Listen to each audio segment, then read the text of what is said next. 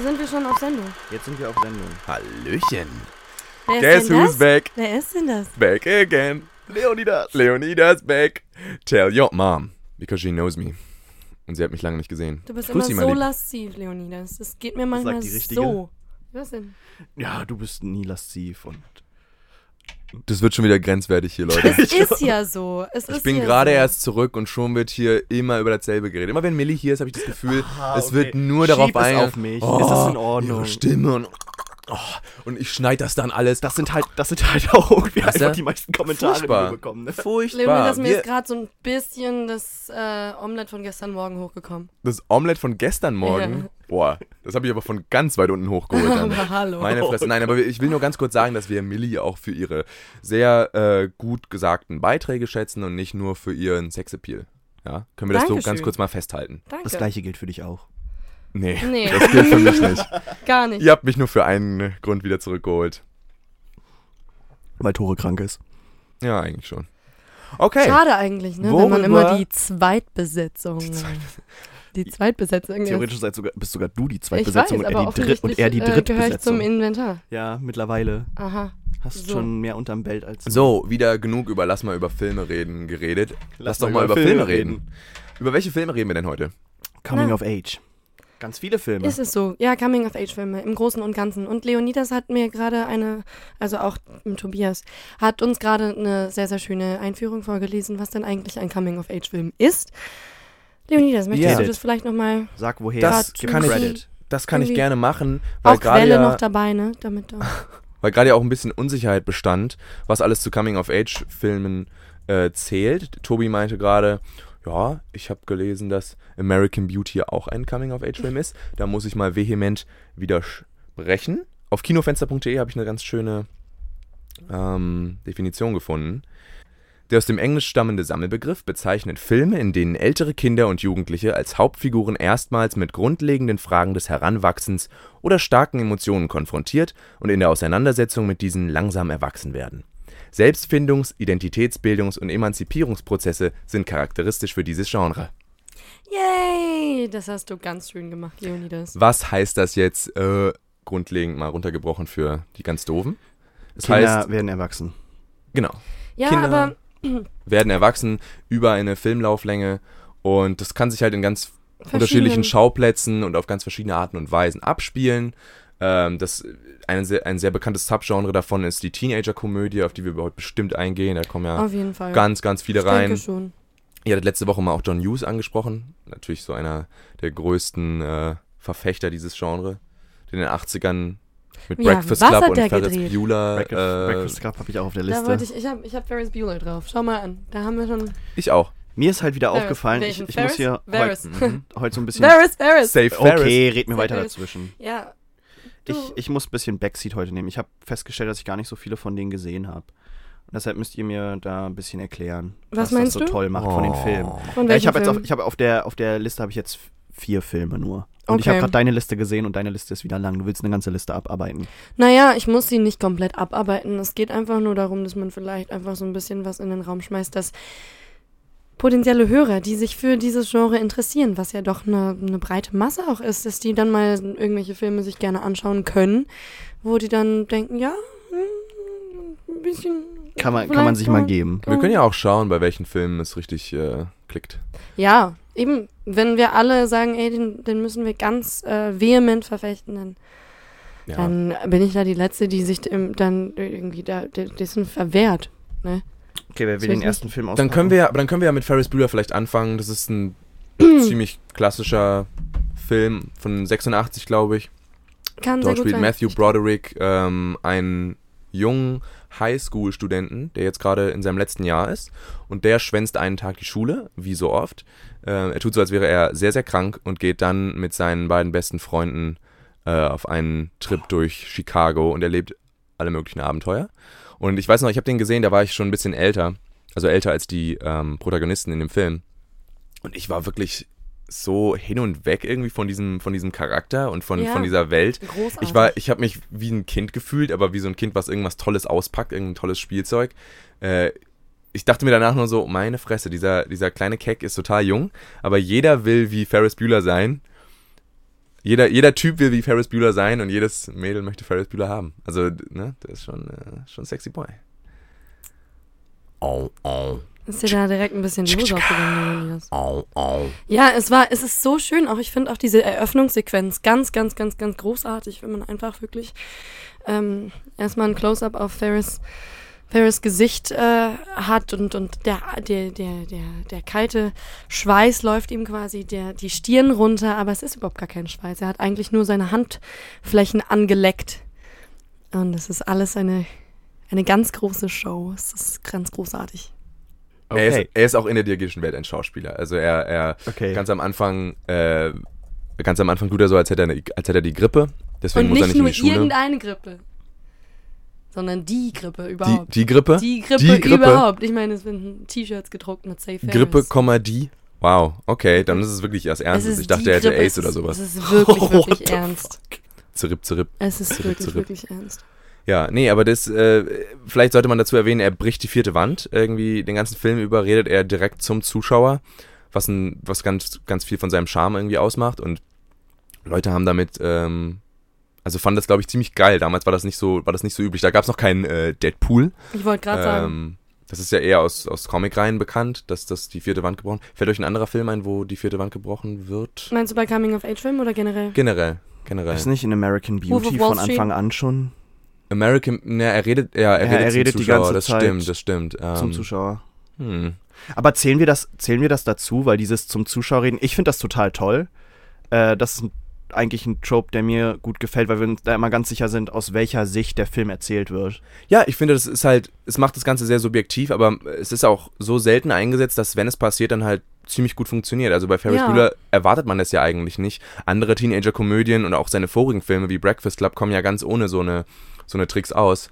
Aber weil du dich bei dem Film halt wirklich ganz stark auf Ferris einlässt und seine Geschichte, äh, ergibt das einfach Sinn.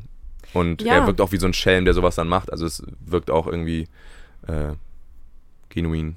Ja, eben. Und Genuin. man nimmt den Film trotzdem auch als, als solchen wahr und kann sehr, sehr schön in die Welt mit eintauchen und hat quasi das Gefühl, mit Ferris und seinen, seinen Pieps, wie Tore sagen würde, äh, auf.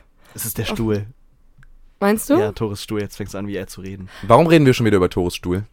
Oh Mann, Leonida. Er ist doch krank. We get Du it. brauchst, du brauchst auch nochmal so einen Coming-of-Age-Moment. Na, du, weißt du, du musst ich erlebe halt jeden Tag mehrere. Coming-of-Age-Momente. Wollt ihr es nochmal gleichzeitig sagen?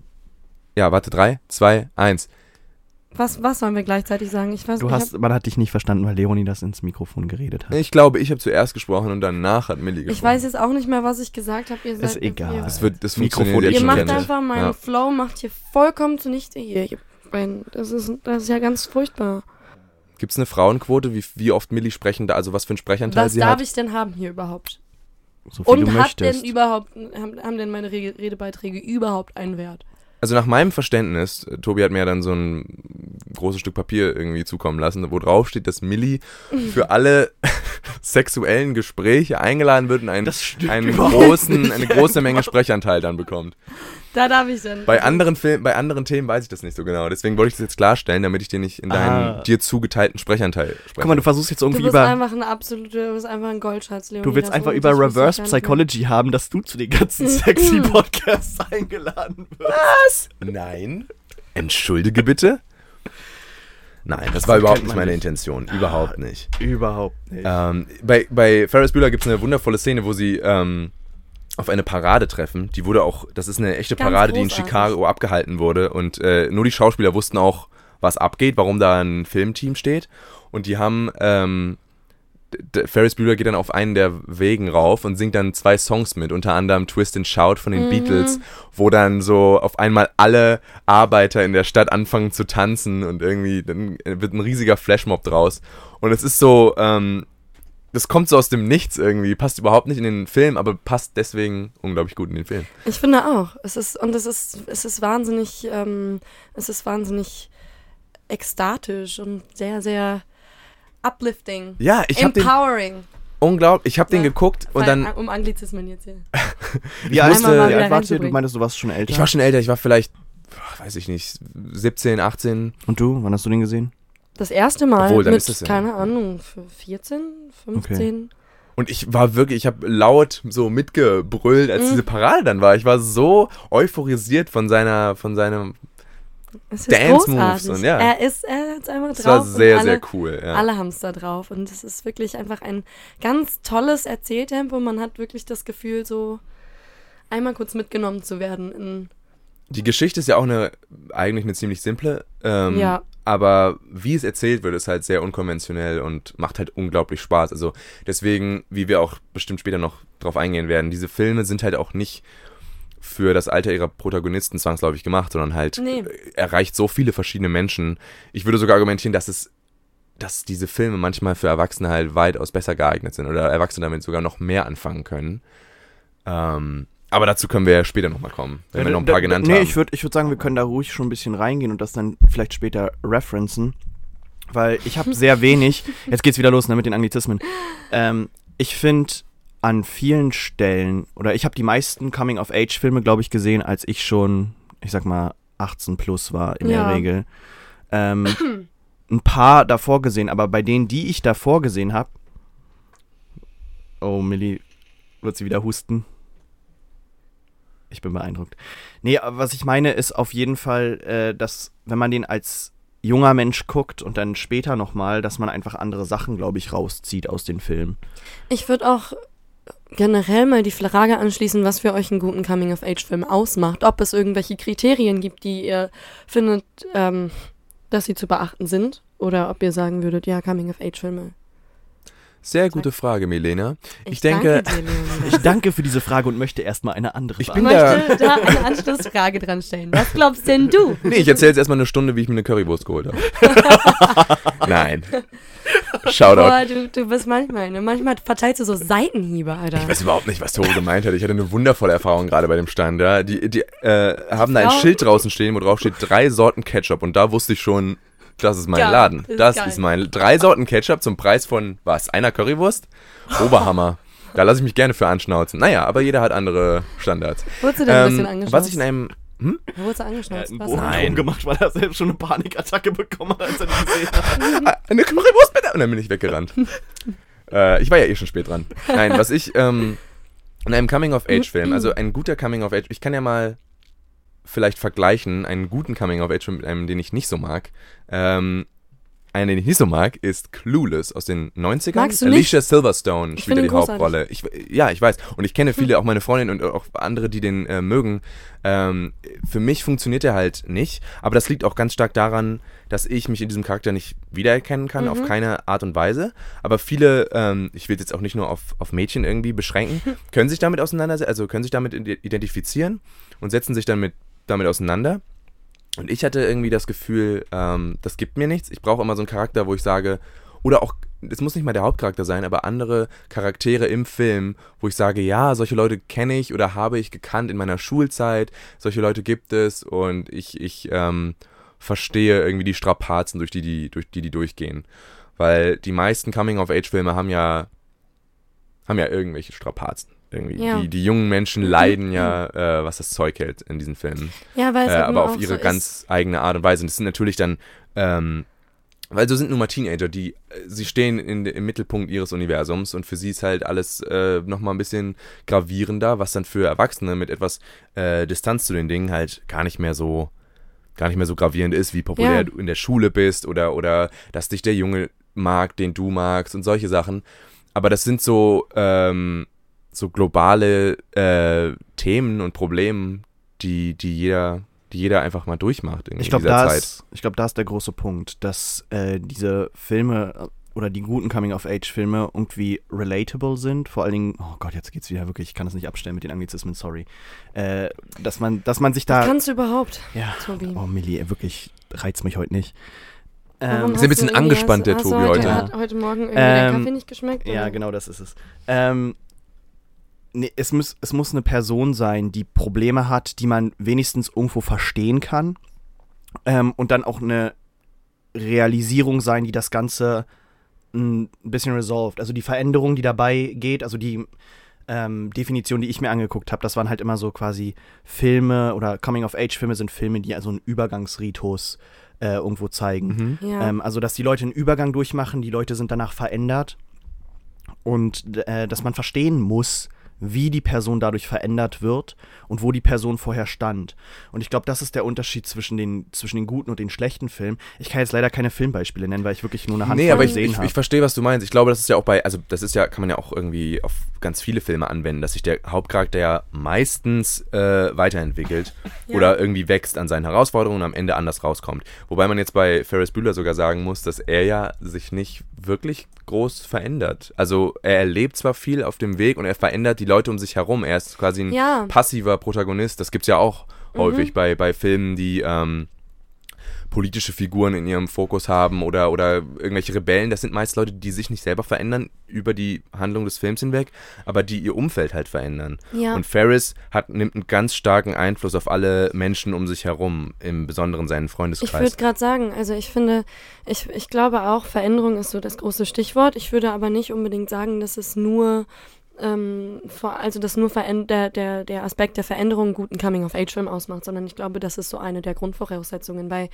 ähm, bei Ferris haben wir zum Beispiel den Cameron, wo ich finde, dass es eine sehr, sehr starke Figur ist. Das ist Ferris Buellers bester Freund, der am Anfang so eine relativ arme Wurst ist, der nicht irgendwie ähm, nicht, nicht für sich selbst äh, irgendwas, irgendwas äh, Er ist sehr nervös, er einstehen ein- kann. Er ja. ist ein, ja, er hat, er hat, äh, ist ein sehr neurotischer Mensch und ähm, er kommt so ein bisschen dahin, dass er da so langsam, dass er da so langsam sicherer wird im Umgang mit Ferris, was sehr schön ist. Ich glaube, für mich sind gute Coming-of-Age-Filme Filme, die einfach Figuren haben, wie du schon gesagt hast, die A, Probleme haben, die für mich nachvollziehbar sind, aber vor allem auch die ähm, gut geschrieben sind, also die schöne, gute Dialoge haben. Wo, also ich brauche immer irgendwelche Filme und das ist jetzt nicht nur auf Coming-of-Age-Filme reduziert, die ähm, in ihrer Art und in ihrer Machart ähm, in, in irgendeiner Rubrik ganz, ganz stark ähm, ganz, ganz stark äh, glänzen können.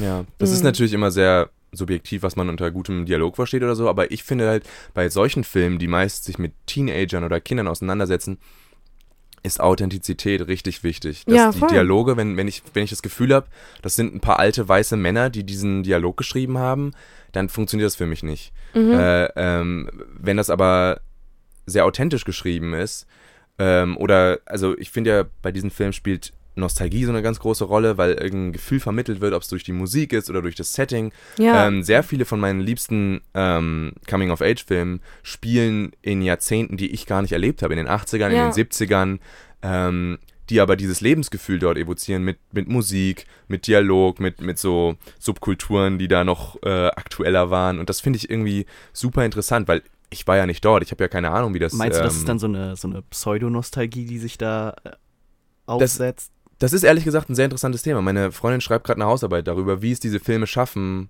ähm, oder angehen, so eine Nostalgie für eine Zeit hervorzurufen, die man ja nicht selber erlebt hat. Weil ich, ich kenne, es gibt ja einen Grund, warum, ähm, sage ich mal, diese Filme aus den 80ern Kultstatus erlangt haben ja. äh, die auch heute noch immer noch geschaut, also zum Beispiel Breakfast Club. Der Frühstücksclub von John Hughes, den kann ich heute immer noch gucken und ich verstehe jeden dieser Charaktere, obwohl sie in, einer, in einem Jahrzehnt groß geworden sind, in einem Land, ähm, womit ich nichts zu tun habe. Ich glaube, genau das ist das Faszinierende und das, warum wir diese Filme überhaupt noch schauen können und die auch toll finden, weil wir es, glaube ich, noch noch irrer finden, wenn wir Char Figuren sehen, die in Jahrzehnten spielen, die wir vielleicht selbst nicht mitgelebt haben, wo wir selbst weit davon entfernt waren, Teenager zu sein und trotzdem so viel, so viel da mitfühlen können. Und ähm, es gibt einfach sowas, also es gibt dem, dem eigenen Selbstwertgefühl sowas wahnsinnig Zeitloses. Und es gibt einfach, es gibt einfach Gefühle, die sämtliche Jahrzehnte überdauern können. Natürlich ist dann auch noch eine wahnsinnig schöne Ästhetik und die Songs und so weiter, das findet man sowieso alles irgendwie cool. Gerade ist es vielleicht auch einfach so ein ästhetisches ich mich- Merkmal. ja, das ist aber, so wiederkehrt, ne? Ne? Alle Ja, paar aber was, Jahre. was ich mich halt frage, ist dann, wie realistisch ist das Bild, was da gezeichnet wird und vielleicht ist es nur so ein antrainiertes Bild. Weil finden wir das vielleicht einfach nur geil, weil wir irgendwie mit den Filmen aus den 80ern ja aufgewachsen sind, ja, oder die, also Breakfast Club habe ich, glaube ich, gesehen mit sechs oder so das erste Mal. ja. Und dementsprechend finde ich das, fand ich den damals schon so cool oder ist das heute für mich einfach nur, hey, ich erkenne das irgendwie wieder, ne? also dieses Wiedererkennungsschema, oder ist das so eine, Kulti also eine kultivierte Nostalgie, die, die uns einfach antrainiert wird, hey, da kommen coole 80er-Jahre-Lieder und deshalb finden wir den Guardians of the Galaxy heute cool, weil wir so sagen so, ey, da kommt was aus den alten Filmen, mit denen wir aufgewachsen sind. Ja, nee, äh, ich stimme dir auf jeden Fall zu, dass das, also Ist ich stimme euch beiden zu. Zum einen, dass jetzt ja gerade so eine unglaubliche Wiederkehr zu diesen alten ne, Musikstücken, zu diesem Lebensgefühl einfach wieder da ist, ganz klar. 80er, 90er sind gerade wieder ganz groß. Äh, der 70er Jahre Soundtrack aus Guardians of the Galaxy hat auf jeden Fall dazu beigetragen, dass der Film so erfolgreich war. Ähm, weil viele das wiedererkannt haben. Ich kannte diese Songs nicht, nur ein paar, von, durch meine Eltern vielleicht. Aber ich wurde trotzdem mitgerissen durch dieses Gefühl, was dann entsteht, aber wahrscheinlich im Pulk. Und weil es im Internet so weit verbreitet wird, dass gesagt wird, äh, da entsteht so ein Kult drum. Und das, das connectet irgendwie mit Leuten und deswegen connectet es auch mit mir. Ähm, ich denke auch, dass das so eine Nostalgie, also es, es ist schon eine Abbildung, die nicht zutreffend sein muss, weil natürlich ist es sehr verschönt dargestellt. Die 80er sind nicht einfach nur ein Highschool-Drama und äh, genauso wie die 50er nicht einfach nur äh, Crime-Noir-Filme sind. Also es ist nicht nur alles schwarz oder weiß. Aber Filme bilden ja immer einen gewissen Teil ab, wie sich Menschen dort gefühlt haben. Ja, aber hier kommen wir ja wieder zum Coming-of-Age-Film. Natürlich, die 80er Jahre sind nicht nur Highschool-Drama, aber Teenager sein ist einfach nur ein Highschool-Drama, in vielen Fällen. Also natürlich spielt da noch sehr, sehr viel mehr dazu, aber ich meine, wenn, wir, wir können uns vielleicht alle mehr oder weniger an die Zeit erinnern, in der wir vielleicht zum ersten Mal verknallt waren und dann auch den ersten Liebeskummer hatten und es war viel, viel, viel, viel schlimmer als jetzt, weil wir gar nicht wussten, dass es überhaupt vorbeigehen kann. So, dass, dass, dass irgendwann eine Zeit kommt, die besser ist, woher soll man das denn wissen? So. Ja. Ich denke auch, dass, also, ähm, ich gucke diese Filme auch, um mich zum Teil aufzuheitern. Also, egal wie, wie scheiße es den Leuten dort geht, bin ich bei, ich bleibe jetzt mal bei der Teenager-Komödie oder bei der, äh, bei der Highschool-Komödie. Du meinst, weil da so ein Resolve auf jeden Fall kommt? Das, ja, nicht mal zwangsläufig, aber auch, weil dieses Lebensgefühl mir so ein gewisses Maß an Unschuldigkeit irgendwie zurückgibt, Ja. denke ich. Also ich habe mir zum Beispiel erst vor einem Jahr oder so Dazed and Confused angeguckt von Richard Linklater. Ähm, der ist aus den 90ern, spielt aber in den 70ern. Und da geht's um Highschool-Kids, die halt, da fangen gerade die Sommerferien an und die erleben halt, was Highschool-Kids da so erleben. Es gibt die Älteren, die so ihre Rituale durchgehen. Es gibt die, gibt die Jüngeren, die noch vollkommen unsicher sind, wie sie mit den anderen Kids irgendwie umgehen. Äh, es gibt Liebesgeschichten, es gibt Drogen, es gibt alles. Ähm, aber das Ganze wird so inszeniert, dass ich da wirklich dachte, boah, ich, äh, oder auch bei äh, Die wilden 70er, Ja. ich, ich, äh, ich verliere mich dann in dieser, äh, ich verliere mich dann in dieser Zeit und in diesem, in diesem Lebensgefühl, was die vermitteln. So, das, das ist so, deren Probleme sind nicht, sind nicht gravierend, wie sie es jetzt gerade, äh, wie sie es jetzt gerade denken, weil ich jetzt natürlich mit 20 darauf blicke und irgendwie anders darüber denke. Und deswegen gucke ich diese Filme halt auch, um mich irgendwie gut zu fühlen. Also, Ja, voll. Also es, es gibt es gibt schon wirklich sehr, sehr schöne Coming-of-Age-Filme, die man sich durchaus auch angucken kann, auch als Erwachsener. Ich finde auch nicht unbedingt, dass Coming-of-Age-Filme immer unbedingt Teenager zeigen können. Ich finde zum Beispiel ein toller Coming-of-Age-Film für mich ist auch ähm, High Fidelity mit John Cusack. Mm. Da hat man zum Beispiel einen etwas älteren, etwas älteren, äh, eine ältere Figur, ist vielleicht in ihren 30ern irgendwo. Und es ist aber ein totaler Teenager im Kopf. Also der macht sich die ganze Zeit nur darüber Gedanken, was zuerst kommt irgendwie. Zuerst, kommt zuerst Schmerz oder kommt zuerst Musik? Sind wir traurig, weil wir Musik hören oder hören wir Musik, weil wir traurig sind? Und es geht dann da auch um ganz viele Beziehungen, um ähm, natürlich auch um Musik und ist, ist für mich ein absoluter Coming-of-Age-Film. Dieser, dieser, dieser Mann, der geht da seine Beziehungen ab und denkt sich die ganze Zeit nur, ach Mensch, eigentlich habe ich ja gar nicht so viel falsch gemacht, die sind einfach alle irgendwie beschissen. Und bis er dann, bis er dann irgendwann merkt, so, ja, okay, vielleicht hat das auch irgendwas mit mir zu tun, vielleicht ähm, bin ich da auch nicht so krass, wie ich gedacht Hast du habe. das Buch gelesen? Ich habe es angefangen, aber ich habe es noch nicht zu Ende gelesen. Kann ich verstehen. Fandest du es nicht gut? Hast du es Ich gelesen? mag Nick Hornby nicht. Ich finde, Du der magst schreibt. Nick Hornby von vornherein nicht? Ja, die, ich finde, die meisten Sachen, die er schreibt, sind ein bisschen flach. Ja, ich finde, ich habe tatsächlich ähm, ein paar Nick Hornby-Verfilmungen gesehen, die ich sehr cool Ich glaube, fand. das, das Beste ist About a Boy. About a Boy Hm, war der, großartig. der war nicht, nicht schlecht. Aber, also ich wurde mal in der Schule gezwungen, ist auch so, so ein bisschen Coming-of-Age-Buch, äh, Slam Hast du das mal äh, gelesen? Äh, nein, ich glaube nicht. 15-jähriger Junge Sam. Ist das äh, der, die das Mädchen schwängert und so? Das habe ich auch mm, gelesen. Und der oh immer mit Gott, seinem Tony Hawk Poster Aha, redet die ganze Zeit. genau. Und das war einfach so dermaßen schlecht. Ja, ich fand's auch nicht gut. Äh, und Ich glaube, du läufst halt auch Gefahr, gewisse Storybeats, gewisse Sachen einfach zu wiederholen, wenn du in einem, einem Genre so, so ja, sehr bleibst. also das, das was nicht mal damit ist, war glaube ich eher das, was du halt äh, vorhin angesprochen hast mit diesem, ja, äh, weißer 50-jähriger Mann schreibt eine Geschichte, wie er sich vorstellt, wie eine Teenager-Schwangerschaft Ja. im 21. Jahrhundert von irgendwie 15-Jährigen ablaufen. und da hat Tony Hawk am, am Dings. ja, und Tony Hawk ist halt so dieses, dieses Deus Ex Machina-Ding. Er redet mit seinem Poster die ganze Zeit. Der Junge, der ist so ein Skater und eigentlich voll der Slacker so. Ähm, und er redet halt mit seinem Poster von Tony Hawk und es antwortet ihm halt teilweise. Und es ist einfach nur nicht gut. Also um es, um es einfach so auf den Punkt zu bringen, es ist nicht gut. Es ist, es ist lazy. Ja, aber es ist Ah. einfach lazy writing auch so, weil es der Es ist ganz 2000er. viel von diesem Idiot-Plot was äh, drin, halt dieses so, oh, wir missverstehen uns und deswegen geht die Story weiter, weil wir uns beide so willentlich missverstehen und es ist halt einfach, es ist schlecht. Skater Hast du werden denn ja auch High durch die Fidelity Bank. geschaut als Film? Bitte? Hast Nein. du den geguckt? Es ist mal wieder, das ist auch lustig, da ist John Cusick dabei, eine Coming-of-Age-Ikone der 80er. Ähm, das ist auch der junge Drake Bell. Das dabei. passt aber auch, dass sie solche Leute casten und dass, dass, Ne? dass, dass, dass dieses Das Gefühl dann auch- dadurch das irgendwie entsteht, weil er natürlich Ja. Matthew Broderick und, und äh, John Cusack, man kennt die halt nur daher. Die haben ja auch dieses Babyface. die haben ein absolutes Babyface und es, also es funktioniert auch wirklich. Man ist sofort wieder in dem Gefühl drin. Es ist, ähm, es ist für mich wirklich ein absoluter Coming-of-Age-Film. Einfach, weil ich glaube, dass vor allem Coming-of-Age-Filme ein bestimmtes Gefühl triggern. So. Ja. Aber ich würde da nochmal den Unterschied jetzt machen zu zum Beispiel äh, American Beauty, wo wir gerade ges drüber gesprochen haben. Ähm, da ist auch ein älterer Mann, der sich mit, also der sein Leben irgendwie nochmal Revue passieren lässt und sagt, irgendwie, es muss sich was ändern. Aber das sehe ich nochmal, das sehe ich Ich noch mal anders. Ja, es ist das weniger stimmt. ein Wachstum Nee, als irgendwie, weil es ist ja kein, es ist ja kein positiver Wachstum. Es Nee. ist ja, auch, es ist auch schwer generell, weil der ganze Film davon ausgeht, dass er stirbt in den nächsten paar Sekunden.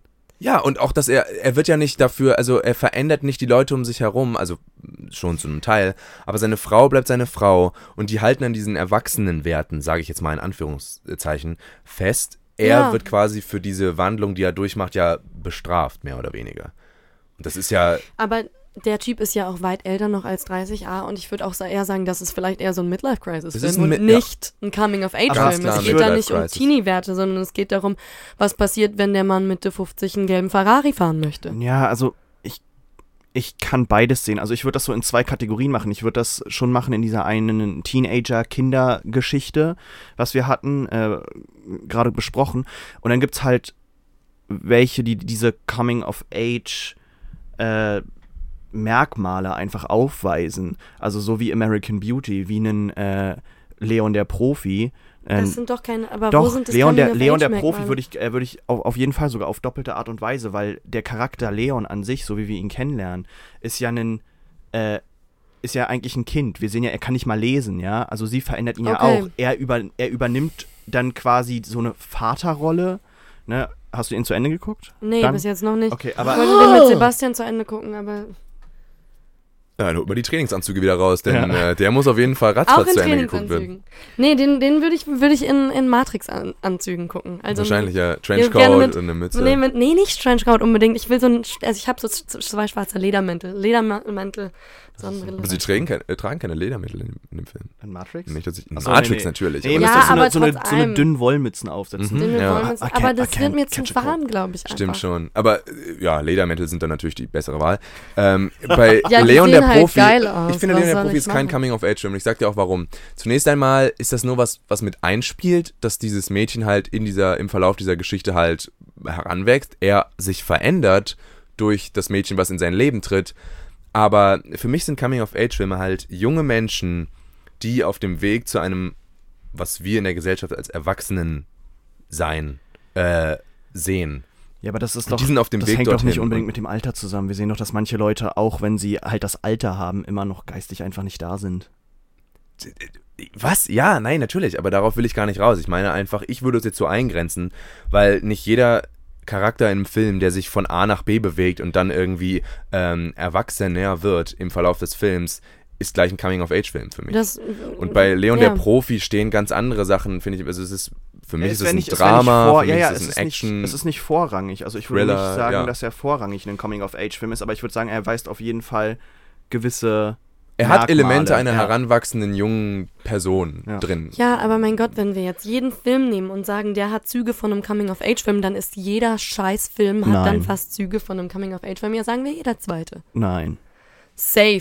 Safe Du nicht. kannst sagen, Okay, ich mache jetzt eine Liste auf und nenn Pass dir, auf. nenn dir einfach eine Liste runter von Filmen und du sagst mir, Du wo kannst das sagen, ein Com- Looper. Oh, Uiuiui, das, das wird bestimmt du toll. kannst, du kannst, du kannst sagen, stirb langsam ist irgendwo ein Coming-of-Age-Film. Du kannst also Weißzüge von einem Okay, Coming-of-Age-Film er, an. er, erklär mir, wie, Du kannst- erklär Ey, mir, Digga, erklär du mir, wie Stirb langsam, ich will jetzt hören, Mi- Milena Jansen, ich möchte hören, Was wie soll- ist Stirb langsam ein Coming-of-Age-Film? Na, pass auf. Der Bruce Willis geht da rein in das Mhm, Gebäude mhm. und am Anfang, am Anfang ist er noch ein Cop, der auf gar keinen Fall irgendwo wegziehen möchte. Mhm. Und dadurch, dass er quasi diese Reise durch das, durch das, durch das Haus der Terroristen durchmacht, ja, um Mhm. seine Frau zu retten, merkt er erstmal, wie viel Wert ihm an seiner Ehe eigentlich lebt, liegt. Oh ja, und Ja. er spielt in den Und er 80ern. spielt in den 80ern. ja. Das sind die Merkmale. okay, wir schreiben unseren perfekten Coming-of-Age-Film. Spielt in den 80ern. Äh, ja, sechsjähriges Mädchen bis Middle-aged Man kann alles vertreten sein. Hauptcharaktere muss sich verändern und darf nicht mehr so ein Kindskopf Darf am Ende des Films sein. ja, ich Perfekt. meine, wenn er. Kind- Kinds, Kindsköpfe Age 1 und Hör 2. mal, Coming of Age Film, ja oder nein? Beides. Beides. Safe. Nee, aber ey, es, das meine ich, das, das war doch nicht meine Idee zu sagen, hier irgendwie alles, äh, wir, sagen jetzt, jeder Film ist ein Coming-of-Age-Film, sondern Das hat Tobi auch keiner hat gesagt. gesagt. Ich wollte auch keiner nur Tobi gesagt. widersprechen, was Leon, Leon. der Profi angeht. Ja, ähm, Ja, das habe ich eben auch getan. Okay, ja. Warum werde ich jetzt hier schon wieder so seziert? das macht nur Spaß. Ähm, wie Coming-of-Age-Filme auch. Ähm, Sollen wir jetzt hier mal noch mal ein bisschen weiterreden über Coming-of-Age-Filme beispielsweise? na, wir waren ja noch bei Teenager-Komödien und ich würde jetzt einfach mal bei, bei dem Highschool-Genre bleiben, Ja, bevor wir gut. dann zu den vielleicht etwas ernsteren äh, Filmen dieser Gattung kommen. Ähm, einer der, also wo wir gerade über Avril Lavigne's Skaterboy geredet haben, das ist zum Beispiel so ein, äh, eine Auskopplung der Popkultur, die mich halt in Null-Nostalgie versetzt zu, zu den Ja. 2000ern. Es lässt mich eher irgendwie äh, Erschaudern. ja, erschaudern. Ähm, aber das liegt auch daran, dass ich dass ich ja in der Zeit groß geworden bin und ich das vielleicht auch vielleicht auch äh, miterlebt habe. Also ich habe Leute gekannt, die dann Avril Lavigne gehört haben und auch Nickelback und was sonst so populär in Ah, den 90ern Nickelback. und dann äh, später 2000ern war. Und äh, das, das bringt mich dann einfach nur zurück zu einer Zeit, wo ich noch jung und dumm und bescheuert war und dachte so, mein Gott, was bist du eigentlich für ein äh, Pimmelchen? Äh, und ich möchte nicht gerne daran erinnert werden. Und das ist, war auch sowas, äh, worauf ich hinaus wollte. Ich glaube, dass, ähm, also ich habe häufig gehört, dass Leute, äh, Teenager, ähm, nicht so viel mit, die, mit manchen dieser Filme anfangen können. Also zum Beispiel Breakfast Club. Du hast den mit sechs gesehen und fandest ihn schon gut. Das hat mich gerade sehr überrascht, dass du Mich das auch. gesagt hast. Ich Weil für mich, scheiße. ich habe den gesehen, das war in einer perfekten Zeit, da war ich vielleicht 15, 16 und ich fand ihn gut, aber ich wüsste auch, dass andere in dem Alter den, mit dem nicht so viel anfangen könnten. Und das liegt meiner jetzt ähm, sehr gewagten Meinung. Ähm, zugrunde, dass ich sage, die äh, manche Teenager wollen sich auch gerade gar nicht damit auseinandersetzen, was sie durchmachen. Manche wollen nicht diesen Spiegel vorgehalten bekommen und sagen, das ist das, was ich gerade durchmache. Viele sind da nicht so reflektiv oder Du meinst, sie gucken dann lieber äh, äh, reflektiert. irgendwelche Actionfilme, äh, Ja, weil die sie ablenken ich- und, und sie ja. dann sich noch nicht auf dem Bildschirm noch Ich, nein, nein, nein, ich möchte jetzt auch nicht sagen, dass die, dass sie immer dieses Spektakel brauchen oder irgendwie zu doof sind, um Breakfast Club zu folgen. Das möchte ich nicht sagen. Aber ich glaube, dass sie in einer Situation sind, wo ihnen, wie wir ja gerade schon festgehalten haben, ihre Probleme sind gerade wirklich so das Zentrum ihrer Welt. Und das Ja. ist auch, das ist auch vollkommen normal. Das macht jeder durch.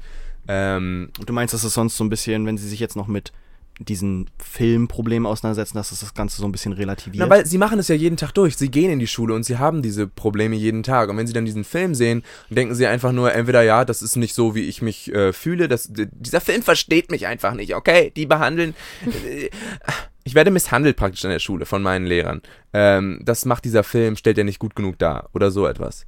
Ähm, und wenn du dann älter wirst und dann mit ein bisschen Distanz auf diese Filme schaust, dann, dann kannst du mit denen vielleicht mehr anfangen oder entdeckst Dinge darin, die du aus deiner Zeit wiedererkennst oder ja, bist Was- einfach nicht mehr so episch darauf, dass du verstanden wirst von der ganzen Welt, weil dein Körper explodiert Ja. und Was mich Ja. hier für eine Frage stellt ist, gibt es quasi auch das Umgekehrte? Also gibt es jetzt irgendwelche Leute, die in 80ern groß geworden sind, die jetzt ähnlich wie du dann äh, wären und sagen so, ja, Breakfast Club, da möchte ich nicht dran erinnert werden, da kann ich mich gar nicht mit identifizieren.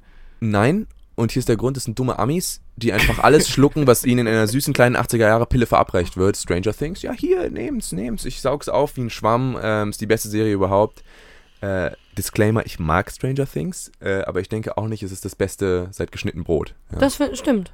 Das stimmt. Aber ich finde Stranger Things auch echt wirklich sehr, sehr unterhaltsam. An der Stelle. Weißt du, aber in dieser Serie Geh mir noch nicht auf den Sack, connecte Julia. ich zum Beispiel am meisten mit Sophie.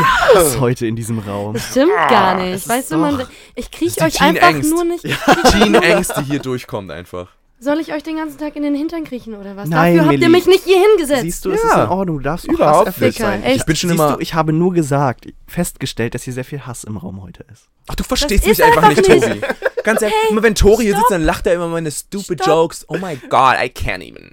I can't even. Like, I can't. Oh my god, can you just all chill right now? Oh, boy. Oh my God. This is too much for me. Aber This is way too much. um auf oh Stranger God. Things zurückzukommen, bei Stranger Things ist es zum Beispiel so, dass ich da am meisten mich, also nicht identifizieren, aber ich, ich mag dort am meisten den Charakter Steve. Hopper. Steve Harrington ist der beste Mann. Steve, Steve, Steve, Steve, Steve, Steve, Steve, Steve, Steve, Steve, Steve, Steve, Steve, Steve, Steve. Steve. Ole, ole. Ich liebe Steve. Harrington. Ich liebe ihn so sehr. Es ist großartig. Ja. Er ist ein großartiger, also vor allem in der zweiten Staffel, macht der eine Entwicklung durch. Ich mochte ihn schon in der ja ersten. nicht. Ich mochte ihn auch schon in der ersten. Ich mochte ihn schon in der Danke, ersten. Melina. Ich habe so Sofort, lange drauf Alter. gewartet. Wenn dann Leute ankommen, und lustigerweise sind es dann die 16-Jährigen in meinem Bekanntenkreis, entfernten Bekanntenkreis. Wirklich? Weißt, gesch- Oh, ein bisschen leid Nein. jetzt. ja, meine Army, nein, meist äh, äh, Sch äh, Schwestern und Brüder von, Beka von Freunden von mir. Oh nein. Und die sind dann natürlich Team Jonathan und Oh. oh, Stacy Jonathan. Ich sag euch, heißt sie Stacy? Nein. die heißt Wie heißt irgendwie die? so was. Doch, die heißt Die heißt Stacy, Stacy, glaube ich. Die heißt Stacy. Okay, wenn sie Stacy Wir heißt, sagen sie- wir ich sagen, sag sie jetzt einfach, ja, die Stacy. Bulimie-Krankheit. halt. Ja, die. Und die, weißt du, oh ja, genau. Äh, ähm, ja, sie, sie verdient Steve überhaupt nicht, okay? Sie soll, verdient Steve soll so sie mit null. Jonathan, Soll sie mit Jonathan doch äh, äh, fieken gehen? Äh, ja so. Steve hat, hat äh, mehrfach gezeigt, dass er äh, sie nicht braucht, okay? Auch wenn er jetzt Ja. scheinbar gerade noch ein bisschen hinterhergeht. Ich Ja, weiß nicht, ob ihr den allem, Trailer gesehen habt für die Staffel 3. Da Ich sieht er richtig furchtbar gesehen. aus. Nein, wirklich. Es gibt so ein, ähm, Ich bin so ein trotzdem Team kleines Steve. Advertisement, was sie zusammengestellt haben, wo eine, ähm, eine Shopping Mall ähm, beworben wird. Und das ist halt in Hawkins. Und man sieht Steve ganz kurz, wie er in einem äh, Eiscreme-Shop oder so arbeitet, mit so einem kleinen Hütchen. Nancy dem Ja, okay. Oh, Nancy, ja. Boy. Warum? Stacy, Nancy, Jenny, Scheiß drauf, ey. Alles das Gleiche. Ja, wie auch immer. Aber er hat eine unglaublich gute Charakterentwicklung hingelegt und, und, und dreht diesen, und das finde ich halt so gut Ja. an Stranger Things, dass es diese, dass es diese Stereotypen aus diesen Filmen, aus diesen Medien nimmt aus den 80ern und sie halt manchmal, umdreht, manchmal auf den. Kopf stellt. Und bei Steve ist das halt so, weil er wurde geschrieben als dieser Highschool-Bully, als dieser so. Jock. Und dann, als sie gemerkt haben, der hat aber Potenzial, äh, schreiben sie ihn in eine ganz andere Richtung. Ja. Und deswegen mag ich auch Steve sehr viel lieber als Jonathan, weil ich Jonathan sehe und er verkörpert so alle Klischee, Boy Next kleine Door. Boy next door. Oh, ich bin so, so eine traurige Seele. Mein Gott, hab mich lieb. Ah, ich habe so viele Probleme. Ich bin Fick schüchtern. Dich doch, Jonathan. Ich bin so schüchtern. Buhu. Bin ich der Einzige, der denkt, der sieht aus, als würde er stinken? Der sieht aus, als hätte der ein ganz Jonathan- großes Drogenproblem. Jonathan sagt sieht aus, als würde er einfach übel riechen. Ich weiß, es liegt vielleicht auch an dem Bayers Haushalt, aber meine Fresse, dein Gesicht. Wenn ich in deren, also das Haus von denen, nichts für ungut. Sorry, ja. Die- Ich weiß, es sind die Ah. Hauptcharaktere oder so, aber die sehen aus, als würde es richtig müffeln in dem Boah, Haus. Alter. Ich weiß nicht, Wirklich. Und ich wie Winona so, Ryder das aushält. Wie kann der, der sieht Mit auch zwei immer aus, als hätte, pubertierenden der, Jungen? als hätte der noch nie in seinem Leben eine Dusche von innen gesehen. Ja. So, was ist denn los, Ja. Alter? Und alle sagen, ah, er hat diesen Johnny Depp-Vibe. So, zunächst einmal, wer mag Johnny Depp? Seit 20 Jahren mag niemand mehr Johnny Zweitens, äh, Jonathan, er ist wirklich jemand, der sich nicht weiterentwickelt. Nicht wirklich zumindest. Er mochte Nancy am Anfang. Äh, er sagt, ich bin schüchtern, ich kann nicht connecten mit anderen in der Schule, aber das muss ich auch nicht, weil ich mir selber treu bin. Ja, du bist dir treu, indem du andere fotografierst, während sie gerade ein Private Gathering haben. Ja. Du bist einfach nur ein Creep. haben. Du bist einfach nur ein fucking stinkender Creep, Jonathan. Steve for life. Steve, Alter. Steve. Ich mag Danke. beide nicht.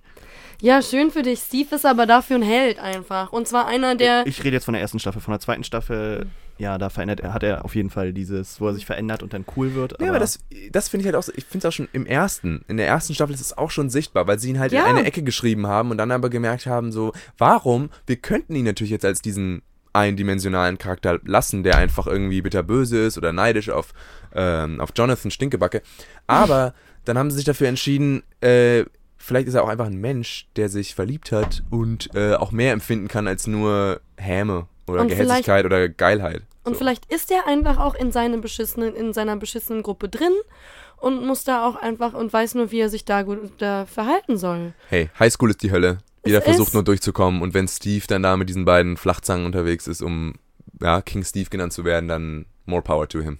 Power to I Steve. love you, Steve. Stevie, Stevie Line.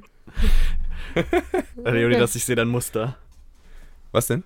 Was für ein Muster? Der von unserer, von deiner Exkursion gegenüber eines armen kleinen Jungs, den du mit einem ausge, ab nicht voll gepumpten Ball beworfen hast. Das finde ich übrigens nicht cool, Leonidas. Weißt du was? Weißt du, wie Mobbingopfer da, da, weißt du, was die dazu sagen? Die finden das scheiße. Und die haben nachher ein Identitätsproblem. Okay, ich möchte jetzt. Und den reden die über Ficken. gut, nun, also So. Also, M M Milena, ich, also ich muss jetzt ganz kurz äh, einmal äh, einfügen, ich, ich möchte hier niemand ans Bein pissen, aber ich glaube, dass wenn er dadurch ähm, das Falsche in seinen Wegen erkannt hat und gesagt hat für sich, okay, ich ändere jetzt mal mein Verhalten ein bisschen, ist das ein positiver, äh, eine, ein positives Resultat von meinen Aktionen. Oder wenn er das nicht tut und sich die ganze Zeit gemobbt fühlt, weil er dann direkt dann, auch- der hat ja die Schule dann gewechselt, wenn er dann, ich glaube, er ist auf eine Schule für geistig geforderte äh, Kinder gekommen, denke ich. Hm. Ich bin mir gerade nicht sicher, Hm, okay. aber es, es, äh, hieß so. Ähm, dann kriegt er die Hilfe, die er braucht, was auch ein positives Resultat ist. Das Und im, im schlimmsten, aber dennoch guten Fall, äh, hat er sich einfach frühzeitig umgebracht und hat der Welt und sich einen Gefallen getan. Aber ich möchte jetzt Boah, wirklich niemandem... Leonidas. Alter. Boah, Heute Leonidas, ist, jetzt wird heute ist Tag nein, der Suicide. Prevention, ne? Heute ist Tag der... Heute ist Tag der Suicide Prevention. Nein, dann ist ja gut, dass wir über Teenager Boah, reden. Leonidas. Echt not cool, boy. Weiter geht's. Leoni, das ist ein Bully gewesen in der Schule. Überhaupt nicht. Deshalb bist du Team Das ist mir schon aufgefallen. Ich nee, deswegen ist er nicht Team Steve. Ich war, ich war das Bully-Opfer und ich bin trotzdem Team Steve. Ey, come on! Ich So. hatte eine Brille, ich sah mit 16 aus wie 13. Äh, ihr könnt mir ja gar nichts, okay? Ich war einer der Jüngsten in meinem Jahrgang. Und wieder, buhu. Uh, der arme Leonidas, gleich in die, Victim, Well, gleich in die Victim-Rolle. Ja. Cry for me, Argentin. ja. Okay, Apropos Cryen, ähm, vielleicht können wir ja mal uns ein bisschen wegbewegen von diesen hunky-dory, super lustigen Teenager-Komödien. mean ich, Girls. Gerade wollten wir doch noch über Super Highschool äh, Okay, Filme okay, sprechen. dann ich bleiben habe wir nämlich noch einen. Super. Los, raus. Millie. Du hast die ganze Zeit jetzt deine Filme Ähm, ich möchte dran. Charlie Bartlett bitte anpreisen. Habt ihr den gesehen? Nee. Ja. Der ist ganz, ganz großartig und der hat auch so eine Hauptfigur wie beispielsweise Ferris Bueller, der, eigen, der wirklich alle Leute antreibt, der pusht, der irgendwie so ein Motivator ist in der Schule irgendwie. Und aus dem, dem, von dem Standpunkt kommt er aber gar nicht her, sondern er kommt eigentlich ähm, von einem sehr, sehr, aus einem sehr, sehr unsicheren, ähm, aus einer sehr, sehr unsicheren Welt, wo er Schule, die Schulen gewechselt hat, überall, weil er beliebt sein wollte und dann illegalen Scheiß gemacht hat. Seine Mutter ist super, super reich und ähm, er kriegt von sämtlichen Psychologen immer irgendwelche Schmerztabletten ähm, verschrieben. Ähm, und ja, es geht ganz, ganz, ganz viel um eben einen Umgang mit Drogen und mit ähm, Depressionen und mit ähm, Selbstakzeptanz und das alles in einem Highschool-Setting. Es ist aber tatsächlich doch sehr, sehr, sehr, sehr komödiantisch geschrieben, eher. Also und sehr uplifting irgendwie. Ich finde es schön, dass du ihn ansprichst. Ich glaube, den haben nicht genug Leute gesehen. Der Nee. flog ziemlich unter dem Radar. Ähm, 2007 kam der raus. Das war auch zu einer Zeit, wo dann ja manche Filme wie Mean Girls wahrscheinlich noch aktuell waren, nicht wahr? Oder Superbad Mhm. kam dann so in den 2000ern. Ja, Superbad und, Charlie die beiden kamen, glaube ich, in einem Jahr raus. Oder Wirklich? So. Ja, ja. das kann sein. Und äh, Charlie Bartlett irgendwie sucht sich auch einen Charakter aus, der sowas wie ein liebenswerter, charismatischer Versager eigentlich ist, der ähm, auch nicht ganz klarkommt, aber irgendwie seinen Weg findet. Und wie du gesagt hast, er treibt Leute an in diesem Film, er verändert die Charaktere um sich herum, allen voran ähm, Robert Downey Jr.'s Charakter, der glaube ich der äh, Rektor ist der ja, Schule. genau, der Direktor. Das war einer seiner ersten Comeback-Rollen, äh, nachdem er wieder in die Filmbranche eingestiegen ist. Ähm, ja, und ich fand den auch, ich fand den sehr süß. Macht Spaß, auf jeden Fall. Kann man sehr gerne schauen. Äh, Willst du ihn auf die Liste schreiben? Kurz festgehalten von unserem Fact-Checker. Ja, wir haben einen Fact-Checker. Sowas haben wir jetzt auch. Wir, haben jetzt, wir haben jetzt bestimmt 20 Follower auf professionell. Soundcloud. Wir haben jetzt sogar Jetzt haben wir einen Checker. Fact-Checker. Fact-Checker. Und Applausmensch. Das klingt irgendwie noch viel trauriger, wenn man es dann. Ich liebe es, ich liebe es, wenn, wenn nur einer klatscht. Ich finde das so toll. Es ist großartig. Ein Klatscher für Steve, bitte. Jetzt haben wir schon zwei. Aber Boah. Oh, es steigert sich. Am Ende gehen wir mit Geil. fliegendem Beifall raus. Ja. Dann kommt Tobis Bruder noch rein vom anderen Raum, ist auch so. Woo! Geil! Ich glaube, ich habe. Oh, Leonidas, du übersteuerst gerade alles. Das müssen wir alles rausschneiden. Ja. Ah, Juno. Muss ja auch ein bisschen was machen für ja, dein Geld, Juno ist auch ein, ist auch ein Highschool. Juno ist wahrscheinlich Pardon. mein Lieblings-Coming-of-Age-Film. Habe ich auch auf der Liste drauf. Aber, also ich meine, kennen auch viele Leute, ist aber auch immer wieder erwähnenswert, weil ich finde, dass ähm, der durchaus auch ähm, sehr, sehr humorvoll ist. Und Ich finde die, die äh, erste Szene oder wo die Credits quasi äh, laufen, finde ich einfach großartig, wie sie da durch diese ganze Stadt läuft Ja, ähm, und sich irgendwie ihren dritten oder vierten Schwangerschaftstest sucht und die ganze Zeit Orangensaft trinkt, damit sie Pullern ist ganz das Wort. genau. Ja. Nee, der Film hat auch eine ganz eigene Ästhetik irgendwie. Ich fand, Ja, den, ich fand den sehr schön. Ich habe den sehr häufig gesehen. Der war ja dann auch ähm, sehr beliebt, als er rauskam oder auch die Jahre danach. Äh, weil er sich zum einen einem Thema gewidmet hat, was andere nicht anfassen würden oder andere Teenager-Filme zumindest nicht so in der Form behandelt haben, glaube ich. In der Form ist, glaube ich, das Ähm, Stichwort. ich und ästhetisch fand ich den halt auch irgendwie ganz cool gemacht, weil du so ein gutes äh, Gefühl dafür bekommst, wie sie aufwächst in diesem, das ist ja auch eher eine Kleinstadt, glaube ich, wo sie eher ist, oder in einem Vorort oder so. Also es wirkt zumindest ein bisschen so. Ähm, dieses Suburban Life, Ja. ähm, dem sie da frönt. Und äh, was ich irgendwie auch ganz interessant fand, war, dass die Eltern sie so sehr unterstützen.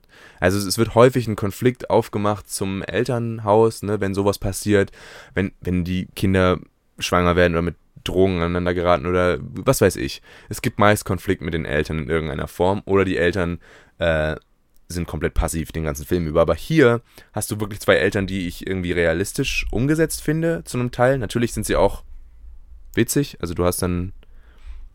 Ich weiß gar nicht mehr, wer, äh, ähm, J.K. wer, ihre, Simmons wer, haben ihre, ja, wer ihre Mutter spielt, aber ähm, J.K., ein sehr sympathischer J.K. Simmons Ja. tatsächlich. auf jeden Fall.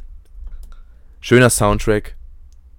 Den habe ich auch so oft gesehen. Und ich wollte dieses Burger-Telefon immer haben, was sie hat. Sie hatte so ein, so ein kleines Telefon in ihrem Zimmer. Und das sah aus wie ein Burger aus Ja, es Plastik. ist ein. Burger-Telefon. Al Alison Janney. Alison Jenny, genau. Ähm, Die spielt die Stiefmutter von ihm. Ach, Die hat tatsächlich. sie auch einen Oscar ja. bekommen? Nee, Alison Jenny war aber dieses Jahr nominiert für I, Tonya. Genau, sie wurde nominiert. Ja. da. Nee, wieder ich- eine schöne Mutter find, gespielt. Ich finde, die haben. Alter, das war, das war wohl die Also, das war eine Mutter-Tu. Nee, ich Mein find, bei, lieber dem, bei. Juno haben die sich natürlich mit der Thematik, vor allem im, im Jahr 2000, wann kam der? 2007 oder so, ne? Auch, Äh, Mhm. so was um den Dreh Ja. vielleicht? äh, ja, 2007. Ähm, mit der Thematik natürlich ganz bisschen so in die Nesseln gesetzt, ne? Also sie haben der Film, klar, in den USA immer noch große Debatte bis heute. Äh, Abtreibung, Adoption, wie die verschiedenen Arten der äh, Adoption. Und ich weiß noch, als ich ihn das erste Mal gesehen habe, war ich vom Ende halt mega enttäuscht irgendwie. Ähm, aber da, den habe ich auch gesehen, als ich, ich sag mal, relativ jung war, so mit 13, 14 bestimmt. Ähm, ist natürlich jetzt im Nachhinein, wenn man sich das anguckt, irgendwie ein sehr realistisches Ende, ne? Was da irgendwie, oder teilweise realistisches Ende, was sie durchgemacht haben. Und auch ein Ende, wo, wo sie vielleicht einfach so den Weg des geringsten Widerstands gegangen sind, dass sie keine Angst haben mussten, dass sich da keine Investition auszahlt. Ja. Also auf jeden Fall. Ich denke aber auch, dass es eine, also es ist durchaus realistisch. Es ist- es ist super realistisch, Ähm, und dass es halt trotzdem in diesem komödiantischen Rahmen dann irgendwie bleibt und auch reinpasst, finde ich irgendwie gut, dass da nicht ähm, groß auf die Tränendrüse gedrückt wurde, dass da nicht, dass da, dass da kein Ende geschrieben wird, was vielleicht so keinen Sinn äh, ergibt, dass sie sich das, keine Ahnung, das Kind teilt oder dass sie, dass sie es dann doch behält oder und dann irgendwie weiter. Ja, ich dachte, ich dachte, da, das wäre halt, glaube ich, auch sehr problematisch gewesen mit diesem äh, Kind behalten. Also ich weiß, der Film wurde sehr stark kritisiert von sowohl Pro-Choice als auch Pro-Life-Leuten. Ähm, und zwar aus den verschiedensten Gründen. Also die einen sagen halt so, ja, wenn, warum entscheidet sie sich am Ende nicht fürs Kind, ne? Also es gibt, klar, man kann viel Kritik in den Film irgendwo reinstecken, aber ich fand den, also mich hat er auf einer ästhetischen Art halt besonders angesprochen. Ich finde, es ist schwer, gerade wenn wir über Coming-of-Age-Filme und Teenager-Filme und so weiter sprechen. Klar, wir sprechen jetzt viele an, die sehr, sehr gut sind, aber ähm, einfach Filme zu finden, die mit Herz geschrieben worden sind und mit Seele und wo man eben, weil die Filme tendieren auch manchmal dazu, wirklich in so eine Richtung zu gehen, wie wir letzte Mal besprochen haben, so eine keine Seele, sämtliche Klischees runterhauen, ähm, Schlager als, als Film. So. Sie hat auch ein, also Ne. vielleicht kann man ja ganz kurz erwähnen, dass ähm, die Drehbuchautorin Diablo Cody, Diablo, ähm, sie hat auch einen Oscar bekommen für das Drehbuch in dem Jahr Ja. ähm, für Juno und hat unter anderem auch den Hit ähm, Jennifer's Body, Jungs nach ihrem Geschmack, geschrieben. Habt ihr den mit gesehen? Megan Fox. Äh, auch ein zeitloser Klassiker. Gesehen? Ja, klar. Grauenvoll. Normal. Ihr Natürlich. zu Hause Oh auf Gott. DVD. Team Steve, Bitches. Digga. Ja, hab ich auf Blu-ray Limited Edition Steelbook. Signiert. ja. Oberhammer. Ei, ei, ei. Klassischer Coming-of-Age-Film einer menschenfressenden äh, Megan Fox. Sie, was sie da durchmacht Männerfressende, nicht Menschen. Stimmt. Männerfressenden Megan Du hast Fox. recht, kaum zu Menschen dazugehörend äh, Männer sind Mhm. Schweine und Megan Fox führt sie ihre gerechten Strafe alle zu. Aus. Und wenn, je mehr sie frisst, ne? desto geiler sieht sie aus. So, das ist der Plot. So. Ich Wenn sie weniger frisst, dann sieht sie kacke aus. Und wenn sie mehr frisst, sieht sie richtig Ich frage geil mich, wie aus. viel Fleisch sie dann auf den Transformers-Set äh, essen musste, um Oh Gott, Leute. Michael Bay's. Naja, jedenfalls äh, großartiger Film. Was die, da, was, die da, was die da durchmacht, auch irgendwie, die, die Struggle einer jungen Heranwachsenden, die einfach mit ihrem Körper irgendwie nicht immer zufrieden ist, ist einfach. Manchmal was sie bereit ist aber- dafür zu tun, ist halt wirklich inspirierend, irgendwie, finde ich an der Stelle auch. Aber dann kann Ja. sie sich auch die Zunge mit einem Feuer anzünden. Du hast gesehen, sie heilt dann so vor Ja, ihrem genau, Spiegel die weil Zunge ihr raus, langweilig zündet ist. ihr dann so lasziv Ich finde das halt auch ab. einfach so Dann cool. rollt sie so ein, das sieht so geil aus. Wirklich. Also, ich meine, Rattenscharf. Ferris Bueller ist halt schon ganz nett, aber Jennifer aus Jennifer's Body, wow. Das ist der Hammer. Also jeder Mann will sie, jede, jedes, Jedes Mädchen, Mädchen, möchte. denkt sich, sie sein. Ich, mir ist es egal, ob ich, wie viele Kerle ich fressen muss, wenn ich so aussehe, nehme ich das gerne in Kauf. Boah, nice. Denkt man sich da. ja. Ersetze das Wort fressen in deinem Satz für ein anderes Synonym. Ach, meinst du, da geht's gar nicht eigentlich ums Fressen? Meinst du, da gibt's eine Metaebene bei dem Film? Und es geht eigentlich um was ganz anderes. Deep. Okay. Lass dich was anderes reden. Was habt ihr Apropos noch? Deep. Ähm, Wie deep geht denn also, ähm, Jennifer's Body ist durchaus sexy, aber nicht so sexy wie McLovin aus dem Film Oh. Superbad. Oh ja, McLovin. Aber bitte nicht so sehr spoilern. Ich will den mit Sebastian noch unbedingt schauen. Superbad. Sebastian hat Superbad noch nie gesehen. Same. Oh Mensch, Sebastian. Damit können unsere Hörer jetzt sehr viel mit anfangen. Ähm, Sebastian, für eure Informationen, ist derjenige, der Superbad noch nicht gesehen hat. Unser Fact-Checker. Und Lonesome Klatscher Boy. Ja, nee, Superbad. Dankeschön, Dankeschön.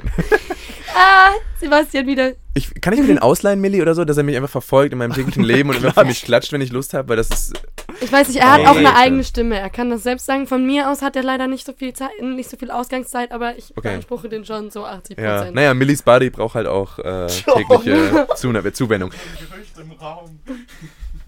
Jedenfalls Superbad kam 2007 raus und ähm, war auch das, das Sprungbrett für so viele junge Schauspieler. Also ich glaube auch Jonah Hill. Ja. Äh, Jonah äh, Hill, ganz- Christopher Mintz-Placé oder wie der Plass. ausgesprochen wird. Plass. Ja, Placé. Mac, ich nenne ihn nur McLovin. Jeder nennt ihn McLovin. McLovin. Er ist und bleibt McLovin. Kannst du dir vorstellen, er zu sein, du läufst so die Straße runter und egal wo du hinläufst, rufen Leute nur McLovin!